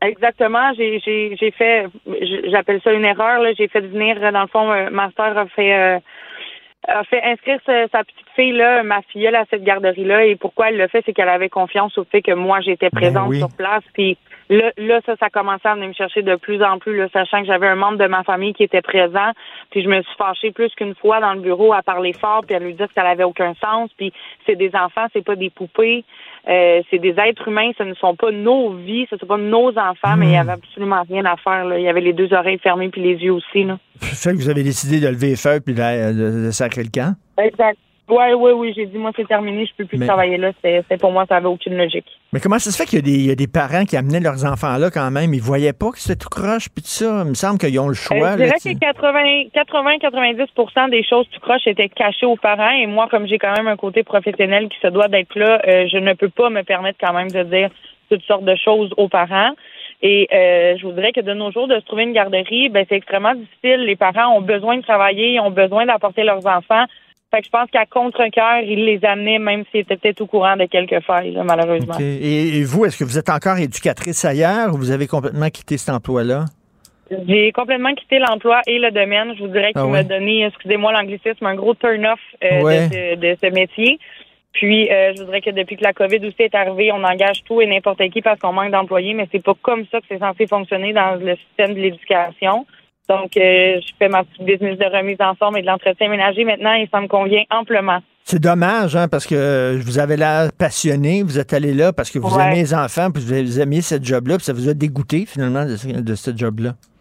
Exactement. Puis je lui ai même dit à la fin que, que c'était dégoûtant d'avoir un propriétaire comme ça, que ça n'avait aucune logique. Puis que je lui ai dit, tu, tu, tu es sur le bord de fermer, t'en es juste pas conscient encore. Puis finalement, six mois après mon départ, j'apprends qu'il n'a jamais payé son permis puis qu'il est fermé temporairement. Et moi, ce que je souhaite, c'est qu'il soit fermé définitivement. Ben oui. Incroyable que le ministère de la Famille ait fermé les yeux pendant toutes ces années-là, malgré qu'il y avait des gens comme vous qui tiraient la sonnette d'alarme. C'est décourageant. Oui, vraiment. Puis je sais qu'il y, a certaines formes de, de, de, reprises qui sont faisables, que quelqu'un du ministère vienne dans la garderie, remettre ça en ordre pour vraiment aider, mais il n'y a rien de tout ça qui a été fait malheureusement. Dommage, mais merci hein, de nous avoir parlé, puis vous avez l'air passionné, puis euh, c'est dommage qu'on ait perdu quand même une éducatrice euh, qui, qui, aurait pu faire une sacrée bonne job, mais je vous souhaite bonne chance dans votre nouvel emploi. Merci. Ben, merci. Merci, Émilie Tania Thibodeau. Merci. Ben oui, on le sait. Martineau, ça n'a pas de bon sens comme il est bon. Vous écoutez Martineau. Cube Radio. Gilles Bonjour, mon cher Richard. Richard Martineau. Pauvre petit lapin. La rencontre. Point à l'heure des cadeaux. Je serai pas là, là, à vous flatter dans le sens du poil. Point à la ligne. C'est très important, ce qu'on dit. La rencontre pro martineau euh, Gilles, pensez-vous que Trump va voler la vedette à Joe Biden? Je pense. Pas de farce, c'est pas pour rien qu'il tient à vouloir avoir des menottes pour attirer la presse. Et évidemment, Trump est quand même un prestigitateur, plus habile qu'Odini. C'est un magicien qui veut avoir des menottes pour justement s'en défaire et montrer comment il est habile devant l'adversité, la critique. Il n'y a pas un gars plus habile que Donald Trump devant la critique, les avalanches de critiques qui s'en sortaient avec des phrases lapidaires, des caricatures, et tout ça, ça va éclipser évidemment euh, Joe qui va chez Justin en fin de journée. Alors, euh, menotté ou pas, quel que soit les euh, griefs qu'on peut avoir devant cet habile personnage. Évidemment, est-il fini? Ça fait dire ça à la presse. Est-il fini? Je pense que malgré tout cela, il n'est pas fini, malgré l'actrice pornographique, malgré les fausses déclarations fiscales, malgré ceci, malgré cela, et malgré tout le temps. La réponse, euh, c'est encore non, il n'est pas fini parce que justement, le leadership n'existe pas. Le leadership américain n'existe plus. Et euh, ça, ça crée un désespoir qui joue en faveur de Donald Trump. J'espère que Joe Biden, quand il va parler à Justin, il va dire Hey, sur la Chine, le Justin, allume, allume, Christy? Oui, allume, allume. Ils sont forts dans les lampes, les Chinois, justement, les abat-jours. Alors, allumez. Et euh, la grande visite de fin de journée de l'homme le plus puissant au monde va venir nous montrer son impuissance à propos du chemin Roxham, qu'on ne fasse pas croire qu'on va régler ce problème-là, même si Justin a dit hier, on a peut-être une solution, le peut-être c'est encore une nuance timide, et encore une fois, il va venir nous démontrer, cet homme le plus puissant au monde, son impuissance à propos d'Haïti, où ça fait des décennies des décennies. J'entendais des gens ce matin, il faudrait former la police. Ben oui, ben est-ce que chaque, moi j'étais là au lendemain du tremblement de terre, et la police de Montréal était là avec la SQ, la GRC. On formait à des salaires faramineux la police locale. Où est-ce qu'on en est avec ça? Où est-elle cette formation?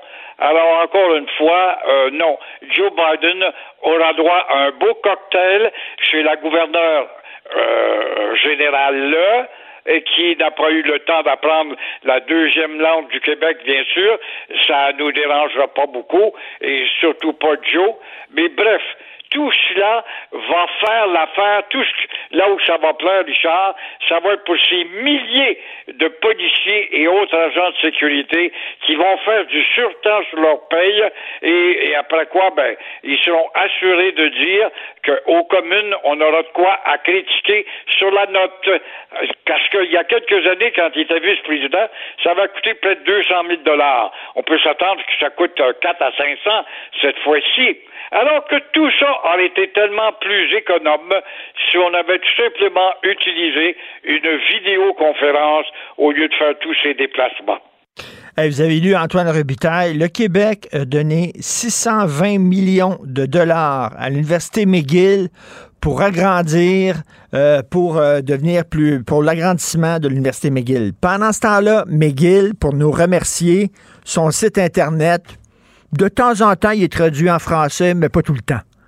Le gouvernement annonce à plein poumon que là, on va faire des efforts, puis le déclin, faut que ça cesse. Ce sont des menteurs. C'est des gens qui entretiennent les petites gens, tout simplement, alors que la menterie grossissante, elle est là tous les jours. À part McGill, on va convertir le, vieil hôpital Victoria, ça va être une annexe de McGill. À part de l'argent qui va à Concordia, qui est un, une université assimilatrice qui accueille les néo majoritairement. Il y a quelques Québécois colonisés là-dedans qui veulent à tout prix s'angliciser. Et euh, on nous fait quoi après? Pendant ce temps-là, évidemment, tu as bien raison de dire on va en mettre dans la culture, mais euh, la culture scolaire, on s'aperçoit qu'elle va aussi aux institutions de haut savoir et McGill n'est pas près de disparaître. La course au salaire minimum entre le Canada et le Québec. C'est incroyable, hein? Imagine-toi, est-ce qu'on change dans une course inflationniste? On est à l'inflation, là. Alors, chez les employés qui travaillent dans des entreprises de juridiction fédérale, les banques, les radios, par exemple, les télés, etc., eux vont avoir droit à une augmentation de salaire. Dès le 1er avril, le salaire va passer à 16,65 l'heure. Au Québec, euh, évidemment, le taux horaire passera un mois plus tard, le 1er mai, à 15,25. Tout ça à l'heure de l'inflation. Et François Legault vient nous dire, comme il l'a mentionné hier, faut pas oublier la classe moyenne mais il y a aussi les négligés et en bas de la classe moyenne, il y a la petite classe. Alors le coût de la vie est là pour eux aussi et le coût de la vie leur fait bien plus mal, surtout quand on voit aux États-Unis qu'on va encore cette semaine ou la semaine prochaine monter le taux d'intérêt qui va se répercuter ici. Gilles, le, le, le, temps est gris, les nouvelles sont maussades, euh, déprimantes, euh, on a besoin d'un peu de beauté. Je suis allé voir, moi, le spectacle sur les impressionnistes à la salle, euh, magnifique salle d'ailleurs, nouvelle salle du Saint-Denis. On peut voir sur un écran en 3D les plus belles toiles des impressionnistes. C'est vraiment extraordinaire comme, comme spectacle. Vous êtes ben, allé voir. Juste, ben, je voulais t'en parler un peu et je me suis dit hier, quand je suis allé là avec Bianca, j'ai dit, je, suis sûr que Richard a mhm. voir ça c'est ah absolument éblouissant, plein les yeux de voir ces talents hors de l'ordinaire qui ont vécu justement leur angoisse, leur traumatisme, la critique des médias du temps et qui travaillaient pour des pitances. Et quand on voit leurs œuvres aujourd'hui, 100 ans après leur mort, qu'ils valent, ces œuvres-là valent des 100 millions, 150 millions, c'est inimaginable de voir comment la vie est ainsi faite. Mais on prend contact avec la beauté de la lumière, la beauté des couleurs et les impressionnistes, ce sont des grands classiques qui ne mourront jamais. Ça vaut le coup d'aller voir ça. Il y avait le petit Julien qui était en charge de la répartition. Il organise très bien cette fête qui s'appelle les impressionnants, les impressionnistes, la magie des impressionnistes. C'est à voir. Oui, puis on peut comme entrer dans les toiles parce que c'est en 3D. Là, on est vraiment euh, euh, euh, entouré de ces toiles-là. C'est absolument Quelle magnifique. sensation de voir ces artistes, ces beaux personnages qui ont été peints, qui faisaient la fête. Je ne sais pas, moi, par exemple, le, le dîner champêtre, etc. Tu vois ces belles filles du temps qui sortent de l'écran, qui s'approchent de toi. C'est une technologie absolument sublime de la compagnie Lasting. Et encore une fois, c'est le temps parce qu'ils sont en sur temps, là, et j'encourage les gens, il y en a chez toi qui aiment beaucoup la culture. Ils aillent, ça va être un baume pour les yeux et pour l'âme. On se regardait à la fin du spectacle, les gens souriaient, ça nous faisait tellement du bien de voir cette beauté-là. Euh, vous faites bien d'en parler. Merci beaucoup, Gilles. Bonne journée. Au revoir. Merci. C'est Isabelle Maréchal qui prend la relève. Si vous n'avez pas vu son documentaire Les moyens de la classe moyenne, on parle beaucoup de la classe moyenne, hein, François Legault en parle aujourd'hui, allez euh, sur le site Internet de Télé-Québec, vous pourrez le voir. Je vais en parler tantôt. Tiens, on va parler de classe moyenne, Isabelle et moi, tantôt, lors de notre rencontre. Merci beaucoup à Florence Lamoureux, Sybelle Olivier, André-Sylvain Latour pour votre euh, super euh, travail à la recherche. Jean-François Roy, merci à la régie la réalisation. On se reparle demain à 8h30. Passez une excellente journée. Cube Radio.